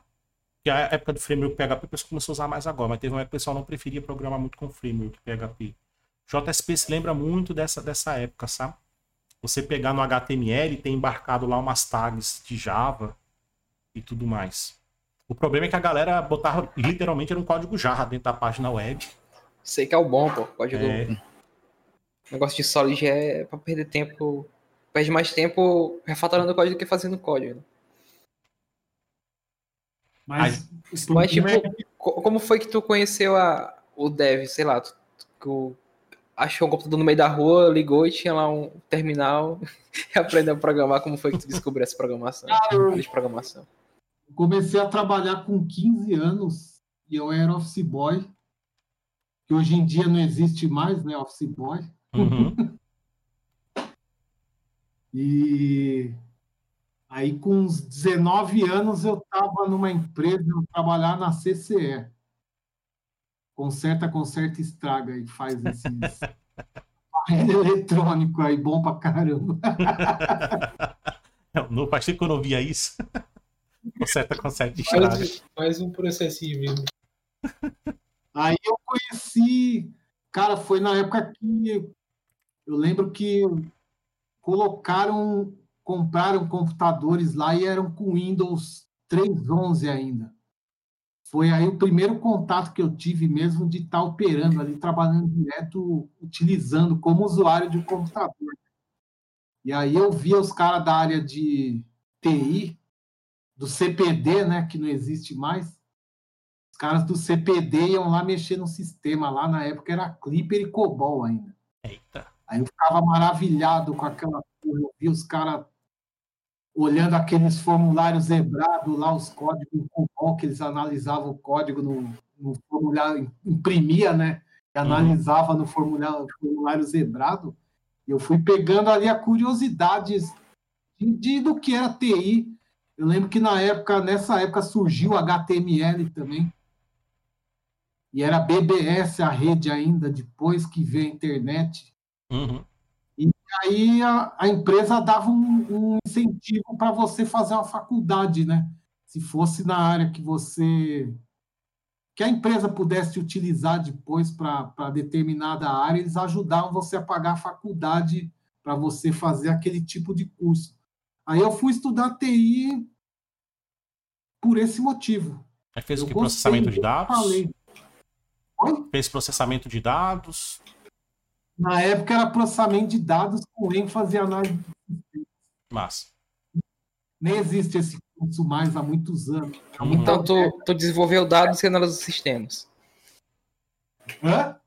Tu desenvolveu dados e analisou sistemas.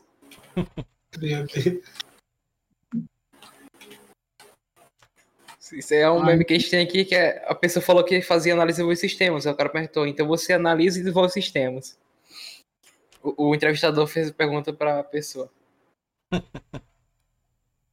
Eu sou analista de sistemas mesmo. Eu gosto de analisar e, desen- desenvolver também, né? Tem gente que só desenvolve. Eu participo também da área de da parte de negócios. Eu gosto da, daquele contato ali com o usuário. Hoje em dia essa galera da geração YZ aí não quer mais saber disso, né? Não tem mais essa pegada. Não, meu negócio é programar. Começa a programar. Eu gosto de Não. programar. Cuspir código, cuspir código. Exatamente. É escrever o código de outra beleza. Eu gosto de com o cliente, eu não curto não. Não gosto de- nem de fazer o deploy. Deixa ali o Heroku fazer um deploy e, e vai fazer outra coisa. Eu gosto de coisa automática. É jogar o código ali, dar um push e ele fazer sozinho. É a área Se quebrar, se, se quebrar, edita, apaga os espaços, faz o push de novo e ele, E ele dá volta no certo. Eu vou te falar que a área de TI já foi melhor, viu, cara?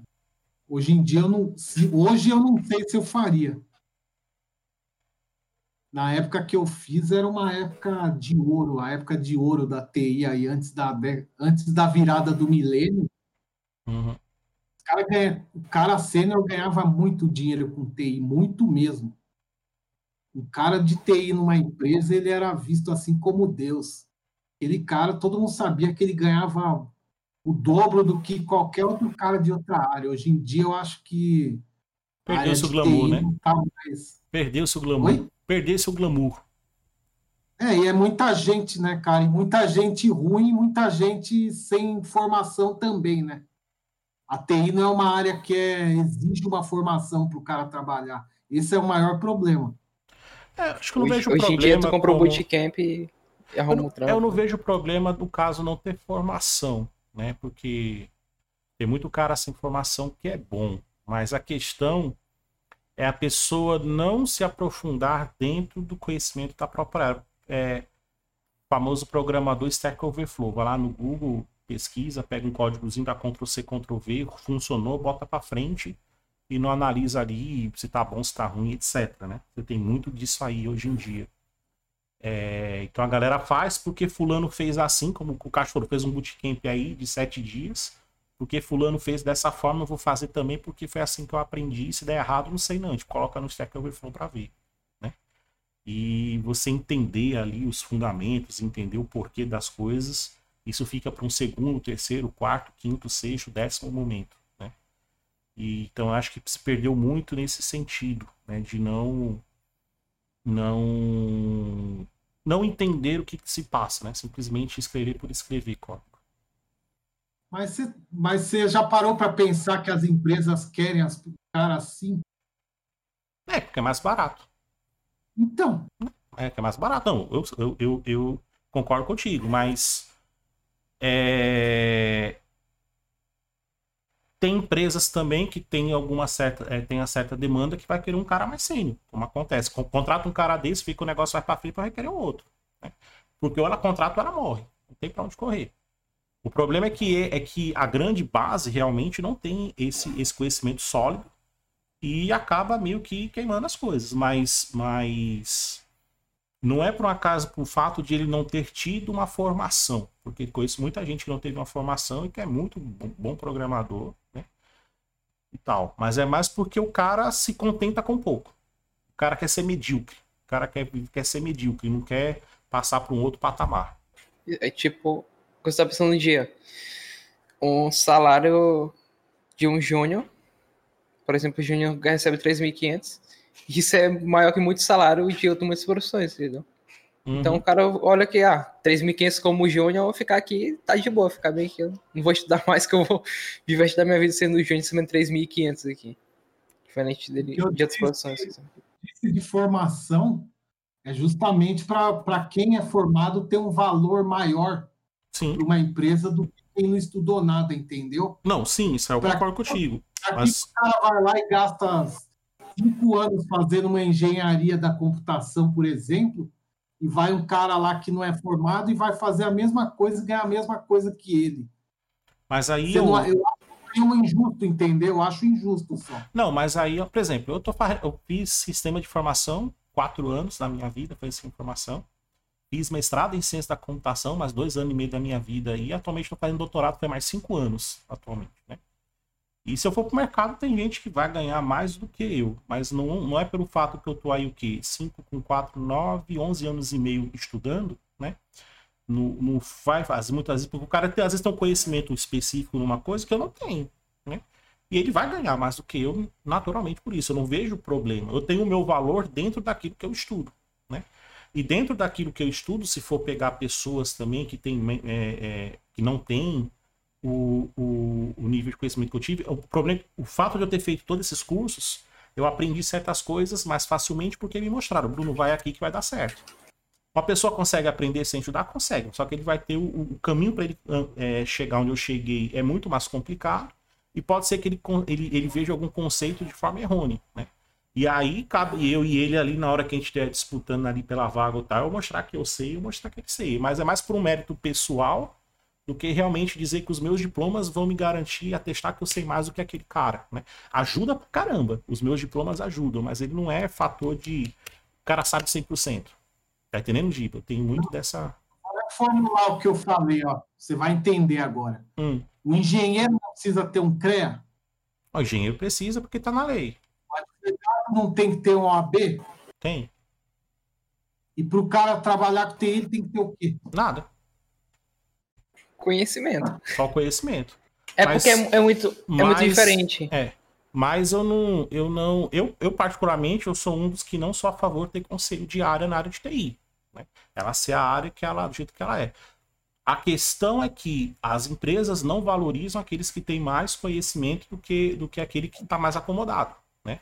Mas eu sou um dos defensores da, da área de TI não ter é, conselho de área, até porque a gente tem muita. as- Assim, os números mostram que a gente tem, por exemplo, no Brasil, esse ano, é espe- é esperado é, ter 90 mil vagas na área de TI, juntando desenvolvimento, infraestrutura, segurança, etc. E a expectativa de a gente formar é, é, é- é 45 mil pessoas né, para pegar essas vagas. Então, ainda vai, ainda vai ter um déficit. Se a gente colocar isso a nível mundo, falta pessoas ainda.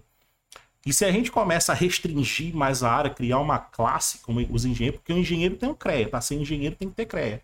Mas vê se os engenheiros trabalham com CREA. Tem um amigo meu que ele é engenheiro civil, ele quer abraçar o capeta, mas não quer abraçar o CREA. né? Ele, ele reclama lá de N coisa, ele mesmo diz, rapaz, CREA não deveria existir. Né? E dá os N motivos que não deveria existir. Porque o CREA fala que você tem que ter aquele, aquele piso salarial para ser como engenheiro, mas na prática, no mercado, isso não funciona.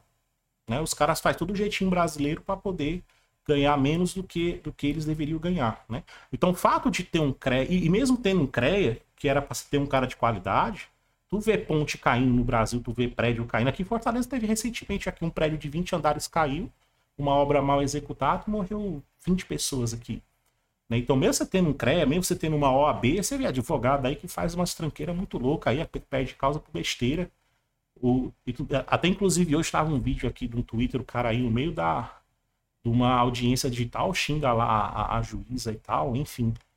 Então, no- o conselho diário, você cria aquela aquela aquela como se diz, reserva de mercado, mas não é garantia que você vai ter um salário melhor, que você vai ter tudo melhor. Então, eu prefiro não ter um, um conselho de área que dê oportunidades para mais pessoas entrarem, mas que essas pessoas, quando entrem, que elas busquem o conhecimento, busquem se qualificar é, dentro da área, que o que infelizmente não acontece. Sim. Acho que cabe até um podcast só sobre isso, né? Uhum. Para discutir bastante sobre essa, essa questão. E que essa posição do Brasil de não ter conselho de área não é uma coisa só do Brasil, né? Nos Estados Unidos também não existe conselho de área, né? Na França não existe, na Inglaterra não existe, na Espanha não existe, né? Grandes países que têm um mercado de TI consolidado também eles não têm conselho de área, né? Então, o que que então isso, o conselho de área não é um fator que vai fazer a gente ser melhor do que outros, né? Porque outros países que têm uma área de TI, um mercado de TI melhor do que o nosso, também eles não têm conselho de área. Agora, o mercado em si se organiza melhor, né, principalmente a, a comunidade de desenvolvedores, do que a gente se organiza aqui no Brasil. Isso, lá, isso é mais fato. Eles se valorizam mais, entendeu? Coisa que lá os caras falam, ah, eu te pago X. Cara, X eu não aceito. E se ele for atrás de outra pessoa, as outras pessoas também não vão aceitar X. Só consigo você pagar para mim 3X. Isso fora. Agora aqui não, o cara pega, o cara oferece X, eu te falo, cara, eu faço por X sobre 2. Aí o cara vai e paga. né? A gente se prostitui demais né? em termos desse de mercado. Esse que é o grande problema que eu vejo. É. É, TI, eu vejo a TI como uma profissão jovem. Sim, Infelizmente, eu sou obrigado a admitir que é uma profissão jovem. ah, mas é mesmo. Até os seus 35 anos ali, você vai voando. Depois, eu tô com 46, eu voltei a estudar aí uns anos atrás, aprender um monte de coisa que eu acabei ficando muito tempo na mesma empresa e acabei ficando obsoleto para o mercado. Quando eu saí de lá, falei, ferrou, o que, que eu vou fazer agora? Não Uhum. sei mais nada. Porque a TI evolui muito rápido, né? Sim, sim. E quanto mais velho você fica, menos valor você tem, porque Infelizmente, infelizmente. é o cara que vai ganhar mais E a molecada aí com 20 anos vai te colocar no bolso, porque você não tem mais a mesma agilidade para pensar, para aprender do que um, um, um, moleque mais jovem aí, um exemplo. Não, isso eu concordo é contigo. Concordo contigo. Até o tiro aqui pelo Ederson mesmo, ele tem 14 anos e tá aí programando, aprendendo um bocado de coisa, aprende muito mais rápido que eu, né? Sim. Agora a gente né, Giba, é, a gente tem uma vantagem que é a experiência, né? A experiência de vida que a gente tem, isso dá pra gente uma vantagem extremamente grande comparado aos mais jovens, né? Os mais jovens, eles vão muito por impulso, vão fazer assim porque é assim que eu quero fazer, e depois que eles vão pensar nos possíveis problemas. A gente, com a nossa experiência de para, pô, bicho, vamos primeiro parar aqui, pensar um pouquinho, porque se a gente for assim, a gente pode ter esse problema, porque tantos anos atrás eu fui, passei por algo parecido. Então, essa paciência e essa e a experiência de já ter vivido certos, certos episódios, né? Dá o, nosso valor. E que hoje muitas empresas, né, eu já vejo muito hoje um movimento em algumas startups, que elas já querem, que antigamente startup era, era só gente jovem, né? Só o jovenzão pegava, abrir uma startup e ficar tudo milionário, né? O problema é que a galera viu que os jovens às vezes não têm a, a cabeça ou a experiência para administrar uma empresa. Os caras já pegam hoje pessoas mais sêniores para poder ter, pegar esse tipo de posição para administrar. Então, estou começando essas, os mais sêniores a voltar, não como desenvolvedor, mas às vezes em cargos de gestão na área de TI, por conta da experiência deles, né? E porque eles sabem conversar com o cliente, eles sabem conversar com desenvolvedores, né? Eles conseguem pensar a médio e longo prazo, coisa que geralmente às vezes um jovem não. O jovem hoje muito ele é muito elétrico, ele quer as coisas para ontem e não pensa, né? É, essa semana eu tô fazendo uma task, né? E eu resolvi o problema. E chegou meu líder falando: ah, refaz isso aí, porque isso aqui tá certo, mas eu nunca vi isso aqui na minha vida. Eu perguntei por, por que que. Não é porque tu nunca viu, mas tá funcionando. Sobe isso aí, faz, faz a, a. faz a, o merge e tá pronto, tá funcionando aí. Só que ele deve ter algum motivo para falar que eu tenho que refatorar aquilo, tipo Uhum. É, ele tem mais experiência que eu. Ou seja, ele pode estar vendo algo que eu não estou vendo. Ele pode estar vendo que aquilo pode dar um problema futuramente em questão de performance da aplicação. Algo que eu não estou vendo. Para mim está funcionando, tá funcionando, tá show, pô. Seguir as regras da, do framework ali tá, tá show. E é algo que eu vou aprender com o tempo. Depois ele pode até parar e explicar, ó, isso aqui daqui a um tempo tô usando isso aqui, vai dar. A aplicação vai ficar lenta, esse tipo de coisa. E, e tem muito disso que eu vejo muito da galera que tá entrando. Como a gente já discute, né? Que a TI é a área que o pessoal pensa que é, que é um negócio fácil, que é estuda seis meses, toma teu trampo e, e tá rico, né? Recebe 5k por mês e, e tá ali, tá show. Só que tem muita área, área mais técnica das coisas, né? Não é simplesmente fazer uma aplicação e deixar ela rodando. Se tu fizer isso, dá certo por um tempo e depois tu vai ter que botar uh, mais processamento de máquina e teu cliente vai começar a gastar mais dinheiro porque tu não sabe escalar uma aplicação, tu não sabe refatorar ela para ficar algo para consumir as memórias, tipo de coisa, né? Coisa que eu vejo muito para quem está iniciando hoje em dia, é muito ficar preso a, a um framework, a, a coisas é, menos técnicas, algo mais profundo. Não Mas acho a empresa bem organizada, ela tem isso aí já estruturado. Você tem que usar isso aqui, que ele sabe que aquele jeito ali, se você seguir, você não vai fazer nada errado. Uhum. E sempre tem um arquiteto por perto também, né? Acompanhando o projeto.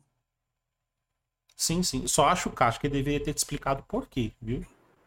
Sim, sim, é Só porque a gente está mas... refatorando as paradas. Ele falou, ó, não vai dar para explicar agora porque a gente está refatorando, mas é algo que ele passa, os, ele passa o material para eu dar uma olhada por que, que aquilo não devia estar fazendo daquele jeito. Entendi, é só que eu acho assim. Obviamente tem que pegar e falar por que, que não dá, isso aqui tá funcionando, beleza e tal, mas também tem que dar o feedback para você entender o porquê, né? Porque não adianta de nada você refazer, mas não saber por que tá refazendo, porque o que que Exatamente. não vai te impedir no futuro você não cometer o mesmo equívoco que você está cometendo agora no presente, né? Então, depois cobrar ele para entender. Quem garante que quando você refizer vai ser do jeito que ele quer, se ele não falou do jeito que era para fazer? Exato. É só entender. Mas ele, ele passou o conteúdo para eu ler, tipo, ele não explicou na hora ali. Na hora Uhum. que estava em calma, Não, mas só ele só passou tô- os conteúdos pra eu entender. Eu não tô criticando, Não, não, entendi só tô falando de- você, você depois Sim, sim. questionar, pra você ouvir dele, que é importante. Que nem quando eu tava na, na graduação, me lembro muito bem, e tinham lançado um framework Java, que era o. que era até um da Kaelon, que a galera tinha. É, Ve- Velociraptor, não me lembro agora. Tal. E aí. V-Raptor, V-Raptor, exatamente. Dipa, obrigado. V-Raptor. E a gente queria usar na disciplina de estágio, que a disciplina de estágio a gente fazia interno, intramuros, né? Então a gente desenvolvia um aplicativo lá para faculdade, enfim. Tinha uma galera que queria usar o V-Raptor. Aí o professor já era arquiteto, ele era, ele, ele era arquiteto de software, já tinha trabalhado para IBM, para Motorola, para Nokia, porrada de empresa, que a gente tinha trabalhado na Alemanha, na Holanda e tudo mais. O cara tinha experiência de desenvolvimento topzona, né? E ele chegou, ele falou, cara, não usa VRaptor, porque vai acontecer isso, isso, isso, isso, isso, isso. Ele, macho, eu me lembro como fosse hoje. Ele deu a lista de problemas que aconteceu. Na hora que você chegar aqui em tal ponto, vai dar esse problema. Na hora que você chegar aqui, vai dar esse problema por causa disso, disso, disso, disso, daquilo. Ele disse, ó, não, eu não fosse vocês, eu não usava. Aí o cara, galera, não, a gente vai usar, a gente vai usar. Então tá bom, pode usar aí. Três meses depois, cara, a galera chegou pra ele, me como fosse hoje. É, é, professor, a gente vai mudar aqui realmente o framework. Ele, por quê? Aqueles problemas que o senhor falou tudinho, tá acontecendo agora. A gente sentiu na pele. Aí ele pegou, eu me lembro como ele virou assim um pouquinho, pegou uma folha de papel, aí começou a escrever o negócio. Aí só mostrou pra galera, Galvão, eu já sabia. Aí, tirando onda com a galera, né? Aí falou, então, pô, beleza, agora vamos mudar e vamos fazer. Eu recomendo vocês fazerem assim, assim, assim, assim, assado, né? Que aí você, pro, pro problema que vocês estão tratando, tratando, isso aqui vai, vai funcionar. Então tem muito dessa, desse feeling, né? Que às vezes um cara mais experiente tem, que o, quem tá começando não vai ter. né? Vai, vai passar pelo problema, ele vai quebrar a cabeça, ver que não dá certo para depois tentar. E um cara que já tem experiência, que já passou por isso, já faz ele evitar esse tipo de situação. E você entende o porquê depois. Sim, sim. É uma coisa da tecnologia que tem, né? ele ter recebido as orientações, né, de como Uhum. fazer. Não faz aí depois, se der certo, sobe, se não, você faz de novo, entendeu? Tá errado Sim, isso sim. aí. Aham. Sim, sim. É, por exemplo, tecnologia. Hoje em dia tu consegue fazer mobile com, com várias linguagens, né? Várias coisas. E não quer dizer porque funciona que, que é a melhor forma, né? E muitas vezes o pessoal. Aconteceu na minha turma, o cara falou, ah, vou fazer esse projeto aqui com tal linguagem. Eu falei, cara, não faz que não vai dar certo, não, pô. Essa linguagem não é feita para mobile. Não, mas, mas tem um negócio, ah. Aí eu fiquei cansado e, e falei, ah, então faz aí, faz. E, e é muito disso de o pessoal hoje em dia, porque algo funciona que vai fazer, né? Com aquilo. Né? Tudo é muito lindo e maravilhoso na hora do Hello World, né? Mas quando tu chega nos problemas da vida real, aí tu começa a ver que não resolve. Mas isso aí geralmente não acontece, não é uma coisa comum, não. Tá? Porque você vai em qualquer empresa hoje em dia, você. Pelo menos eu, eu não gosto de trabalhar em, em software house. Uhum. Nunca trabalhei, não gosto. Eu sempre trabalhei em empresa. Como funcionário ou não, eu gosto de trabalhar em empresa ali que você tem contato com o cliente, você sabe o que para você está fazendo e para quem, entendeu? Você entender do negócio. E em software house que tem muito disso, você entra lá e vai só fazendo, fazendo, mas você não sabe o que você está fazendo. Uhum. Isso é verdade. Você está entregando uma coisa, mas você não sabe nem para que, que serve. Entendeu? É- Isso aí me incomoda muito. Eu sei que não é o foco aqui do que a gente está falando. Não, mas tem problema. Não, é livre. É livre aqui. Não É tem... livre. Hoje Mas uma amiga. formato de trabalho de você fazer sem saber para quê e por quê, entendeu? Sim, sim. Aí o Henry, o Henry falou que o trabalho dele é esse aí, pô. É entregar as coisas pro cliente. Você sabe o que ele tá entregando. Falou o dia do Henry, né? É, tem muito disso que. Vejo o pessoal falando, né? Que tu saber por que, que tá fazendo aquele software, pra quem tu tá fazendo, tu tem um motivo daquele software existir, né? E não simplesmente chegar a uma task e falar, "Ah, faz isso aqui, faz esse crude aqui, pra que não, não importa, só faz e entrega aqui que no final do mês tem o salário. Uhum. E a pessoa tem que parar de pensar desse jeito, é mais pensar por quê, pra que que eu tô fazendo. E até às vezes até tu trabalha melhor se saber pra que que tu tá fazendo. Por que que não vai existir, né? Tu vê sentido, né, naquilo. Exatamente. É um motivo de gostar de trabalhar em consultoria. Muitas vezes você entra, eles vai pegar um projeto, eles falam, ó, faz isso aqui. E Você não tem nem tempo de perguntar também por que que não é da sua conta. É só para você fazer e entregar, entendeu? Aí, Luiz Henrique. Igualzinho que tu faz. Esse, esse É aí, inclusive, se você quer entender o dia a dia de um consultor de TI, escuta aí. Em algum lugar aqui tá passando aqui o podcast anterior que é com o Henry. E foi justamente isso, fala- Giba. Ele falou sobre a vida de consultor, falou de todos esses percalços aí. E foi justamente o que você falou. Você resumiu o que ele falou. Corta aí e coloca como corte aí o resumo do episódio anterior. A gente, a gente levou duas horas e pouco para falar disso e foi um resumo muito bem resumido. Dois minutos. Resumiu o podcast de duas horas. Em, em dois minutos. Cara, massa, gostei do papo de hoje. Gostei demais. Muito bom, muito bom mesmo. Ele passou aí sobre a música, passamos aí sobre a área de dev. Show de Sociedade. bola. Sociedade, educação, cultura. Show de bola. Falamos de, de tudo um pouco. Falamos de pouco. hobbies e de não hobbies. Exatamente. Falou mal de funk, de sertanejo. Sim, Cancelamento aí pra... No dia que lançar o episódio tá aí. Tá, Bloqueou a você no... Bloqueou você. massa, Sim. massa. Ah, foi show. Aproveitar também, antes de a gente ir finalizando aqui, aproveitar agradecer a raid aí do Caduceus. Valeu aí, Caduceus, por mandar a galera pra cá. Deixa eu nem. Estamos aqui gravando mais um, um episódio aí. Muito obrigado pela presença aí, Caduceus e toda a galera que chegou aí. Valeu demais. Sessão de Inclusive, se alguém, resposta, tiver Tonho? mais, se alguém tiver alguma dúvida aí, senão a gente já vai finalizando aqui para nossa para nossa sessão de bate-bola rápida aqui. Alguém quer perguntar alguma coisa? Xingar alguém? Eis o momento. Eis o momento. Começa aí, é, Tonho. Cara, se- nossa, é chegou uma pergunta aqui no, no Whisper, aqui no privado. ah, velho. O, um desenvolvedor anônimo que, que não quis se, se identificar perguntou se DJ Giba é teu nome de verdade ou é teu nome artístico.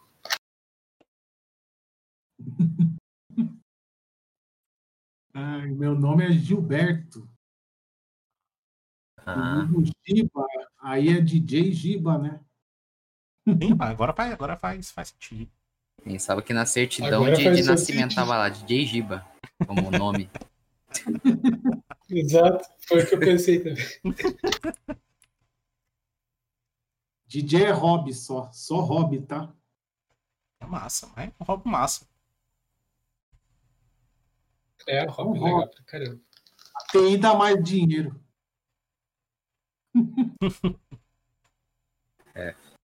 Vamos lá então, Tonho, pra. A gente vai fazer um, tem um quadro aqui que a gente faz, Giba, que a gente, o Tonho faz uma pergunta aí, o que vier na primeira coisa na cabeça, a gente fala, viu? Brincadeira nossa aqui no final, é, brincadeira nossa aqui no final do, do podcast, que a gente sempre faz. É, o ba- bate-papo é, é rápido, tipo, fala uma pergunta, você fala a primeira coisa que vier à mente relacionada a isso. Vamos seguir a ordem na Aí tela? pode ser, Primeiro o Giba, pode, pode depois, ser depois eu, Castrinho, Giba, professor e Tonho. Isso, fechou. Vamos lá? Ah, Vamos lá. Uma, uma bebida. Água. Água, Chá. Whisky. Água com gás. uma comida. Feijão. aquele hamburgão com 20 ingredientes diferentes que você come, você enche metade da barriga, assim, estufa. Aqueles ali é bom. Foi específico, é o menino, viu? O que eu comi hoje. Ah, Essa foi a minha janta. Um sanduíche de pipoca com leite condensado. Salgadinho de festa de aniversário. O Giba até estranhou. Ba- batata doce frita. Ah, sei lá, um animal de estimação. né? Cachorro. Capivara. Um rinoceronte. Calango. Camelo. É, um estilo musical. Tecno. Aquele rock com a com solinho de guitarra. ali que- Deixa. Repete só a guitarra de novo aí, por favor. Mais ou menos assim que tá. Folk metal. Música clássica. É, funk.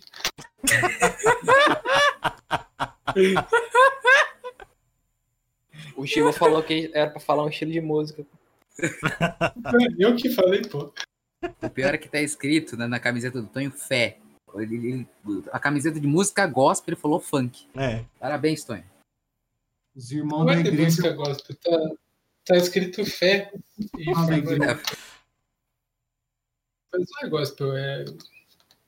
Cara, sei lá. é- Tá aí É um outro tema aí. Tá aí um outro tema de podcast. Camisas, gospel ou não? É, sei lá. O que mais que a gente perguntava antes? Um banco de dados, vai. Oracle. Posters. Jason. Esquelite. Jason. É, Notepad.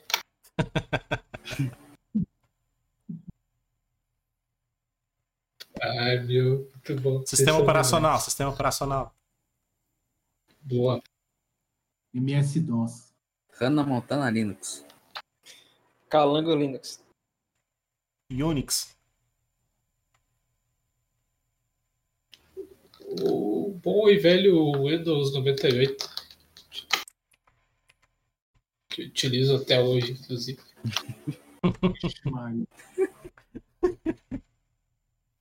Roda Champ no Windows 98.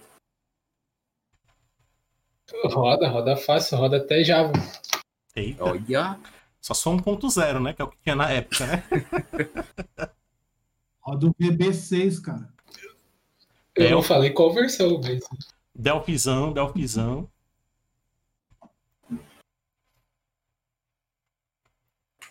Uma linguagem de Massa. programação. Linguagem de programação C. Denol. É. Ego, Ego Script. Acho que é Ego Script. É, WebAssembly. é, bom e velho Pascal. Pra não zoar tanto. Pascal. Humilde. Humilde. Um doce. Doce. Chocolate. Doce de leite. Doce de leite. Pé de moleque. Doce de goiaba. Ah, Um planeta. Marte. Netuno. Alpha Centauri. Beta Centauri. Plutão. Então isso só dá a resposta humilde, né? Da único planeta que não é planeta. Planeta. Mas é não que planeta, o Centauri seja, mas tudo bem. Não, o Centauri é planeta. É planeta, pô. É. E o Beta Centauri eu não conhecia, eu conheci hoje, É tempo, é, é planeta. fica vizinho, fica vizinho. É, Beto, Vizinho. vizinho. Uma Vizinho assim, né? Alguns milhões de quilômetros, mas é vizinho. Desculpa, Tony. Uma constelação. Constelação. Sei lá que porra de nome de constelação. que é. O- É o- a constelação do signo aí. Ó, Signo. Cara, eu faltei faz 30, 50 anos que eu estudei isso aí. Eu não lembro mais de nome de porra nenhuma. Vai, Alex. Olha, o nome é bonito. É, Capricórnio. Me dê sua força Pegasus. Ori é bom, mas eu vou de Negresco. O build. Humilde. Massa, massa, massa. Cara, va- valeu, de- valeu demais pelo, pelo papo aí, pelas risadas. Muito obrigado por ter aceitado ou aceito o convite. Muito obrigado por ter vindo aí trocar uma ideia com a gente. Suas considerações aí, suas palavras de, de finalização aí pra galera. Vocês responderam coisa errada aí. Olha lá, ó, no chat aí. Ah, não, Klosowski não. Não, não concordei, não. Informação não é verídica. Fake news. Fake news, fake news.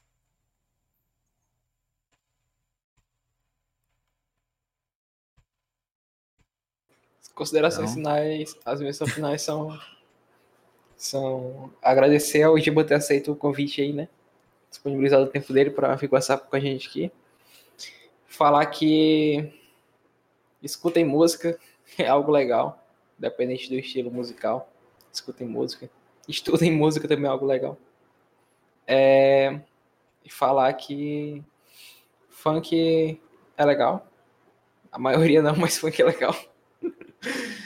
E falar também que às vezes no silêncio da noite eu fico escutando brega e programando. Meu Deus. Às vezes no silêncio do Deno.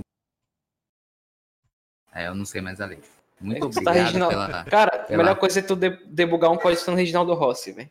Não tem É, sensação Maria. igual, velho. Mas agradecer aí ao grande Giba por ter aceitado aí o nosso convite. né? Conversar aqui um pouco conosco, essa galera aqui aleatória, tá falando as coisas sem nada a ver. É, gostei muito do papo, né? conhecer um pouco mais. Sei como a gente falou, a gente apareceu lá na sua live e, e do nada a gente viu lá que você também mexia com TI e tal. E a gente falou, "Ah, a gente tem que chamar um ele para conversar aqui conosco um dia, para compartilhar um pouco do, da história dele aqui no, conosco. E fico muito feliz que tenha acontecido esse encontro, que você tenha aceitado e que isso tenha acontecido, cara. É, valeu, valeu, valeu mesmo.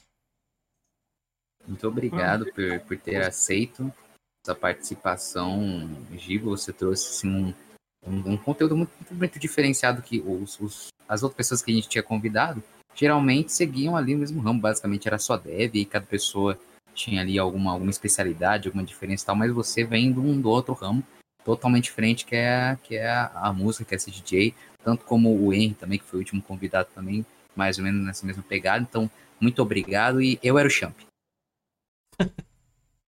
Tamo junto. Fala- Se falou igual minha esposa, viu, cara?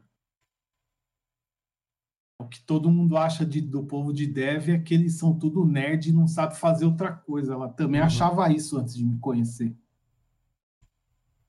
É só maluco mesmo. Só tem maluco mesmo. Tem, Eu- tem eu algum- senti- Eu senti uma foto na fase do professor, foi uma, uma frase aí de um Ah, filósofo. sim. Não. Então eu trouxe uma frase de um grande compositor, Wolfgang Amadeus Mozart, né? E essa frase aqui, ela vai para uma pessoa especial. Vocês vão entender quando eu falar a frase. O necessário e mais difícil e mais importante na música é o ritmo. Rapaz, esse alfinetado de farpas aí. Forte, essa é forte. Forte. Cara, Mamãe, show eu demais. quero codar. Dá o VS Code. Dá o VS Code. Dá o VS Code que o Dev vai chorar. Vai- Peraí, peraí, deixa eu fazer a Meu batida aqui, tu, tu tem que ir do lado da batida do.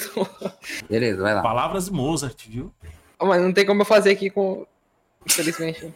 Não tem como. Deixa eu também falar depois a gente Vai, faz. lá, Deixa vai, eu vai. ver como é que eu faço aqui.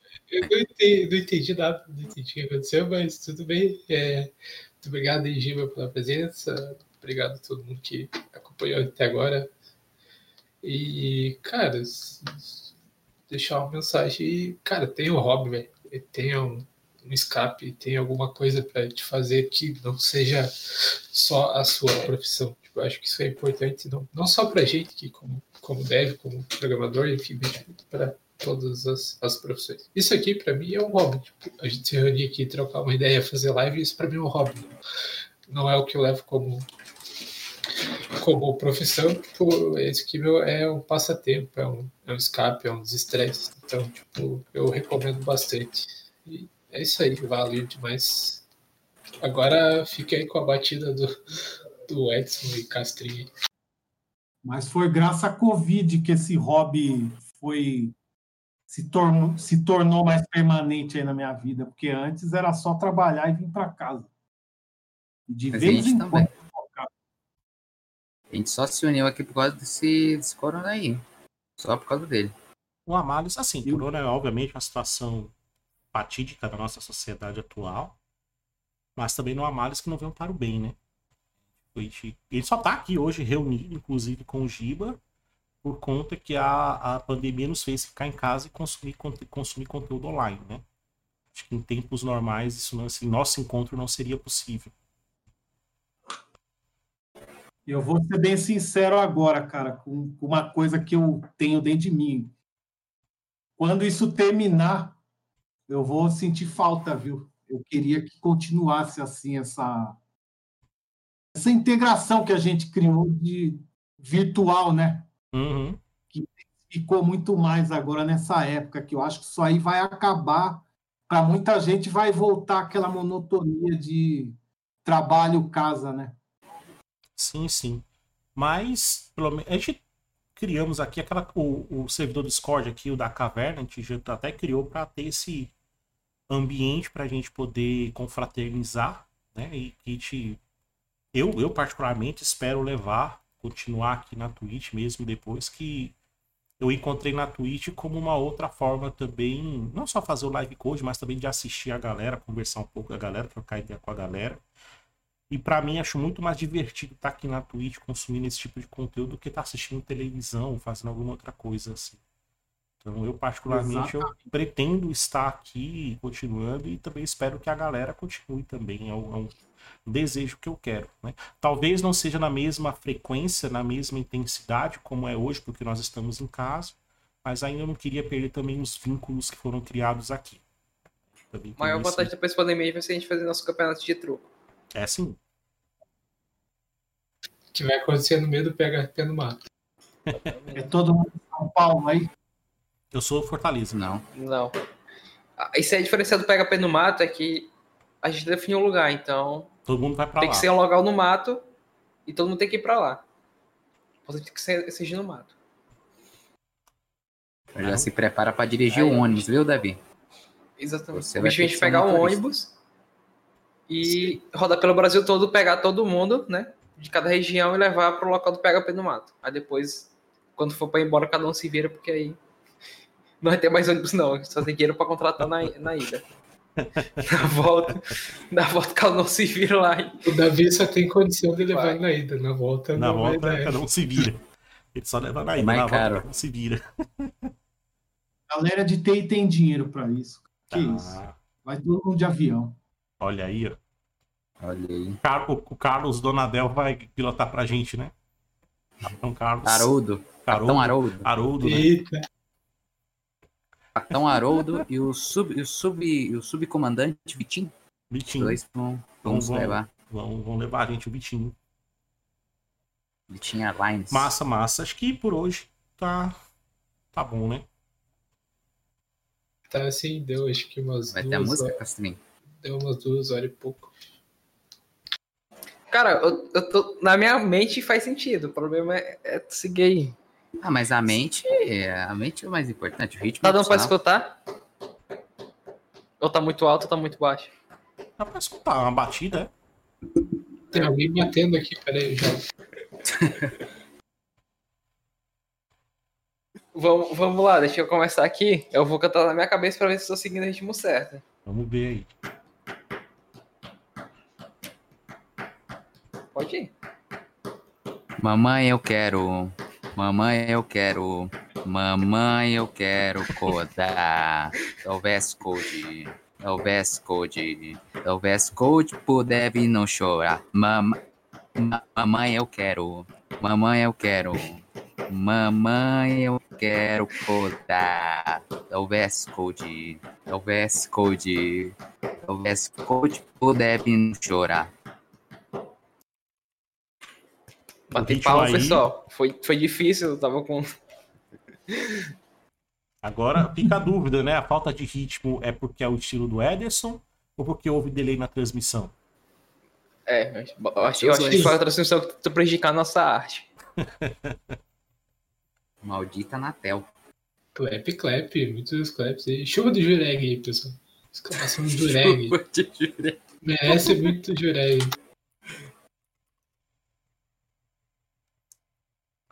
Mas pronto, massa, massa.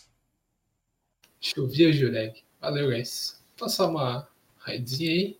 Valeu aí todo mundo que acompanhou até agora. Valeu, bancada. Valeu, querido professor, por bancar mais essa transmissão aí. Valeu, Castrinho, Massa. por não dormir tanto hoje. Valeu, Edson, por compartilhar toda a sua experiência aí conosco. E valeu, Giba, aí, pela, pela presença, pelo papo. Valeu demais. Tamo junto.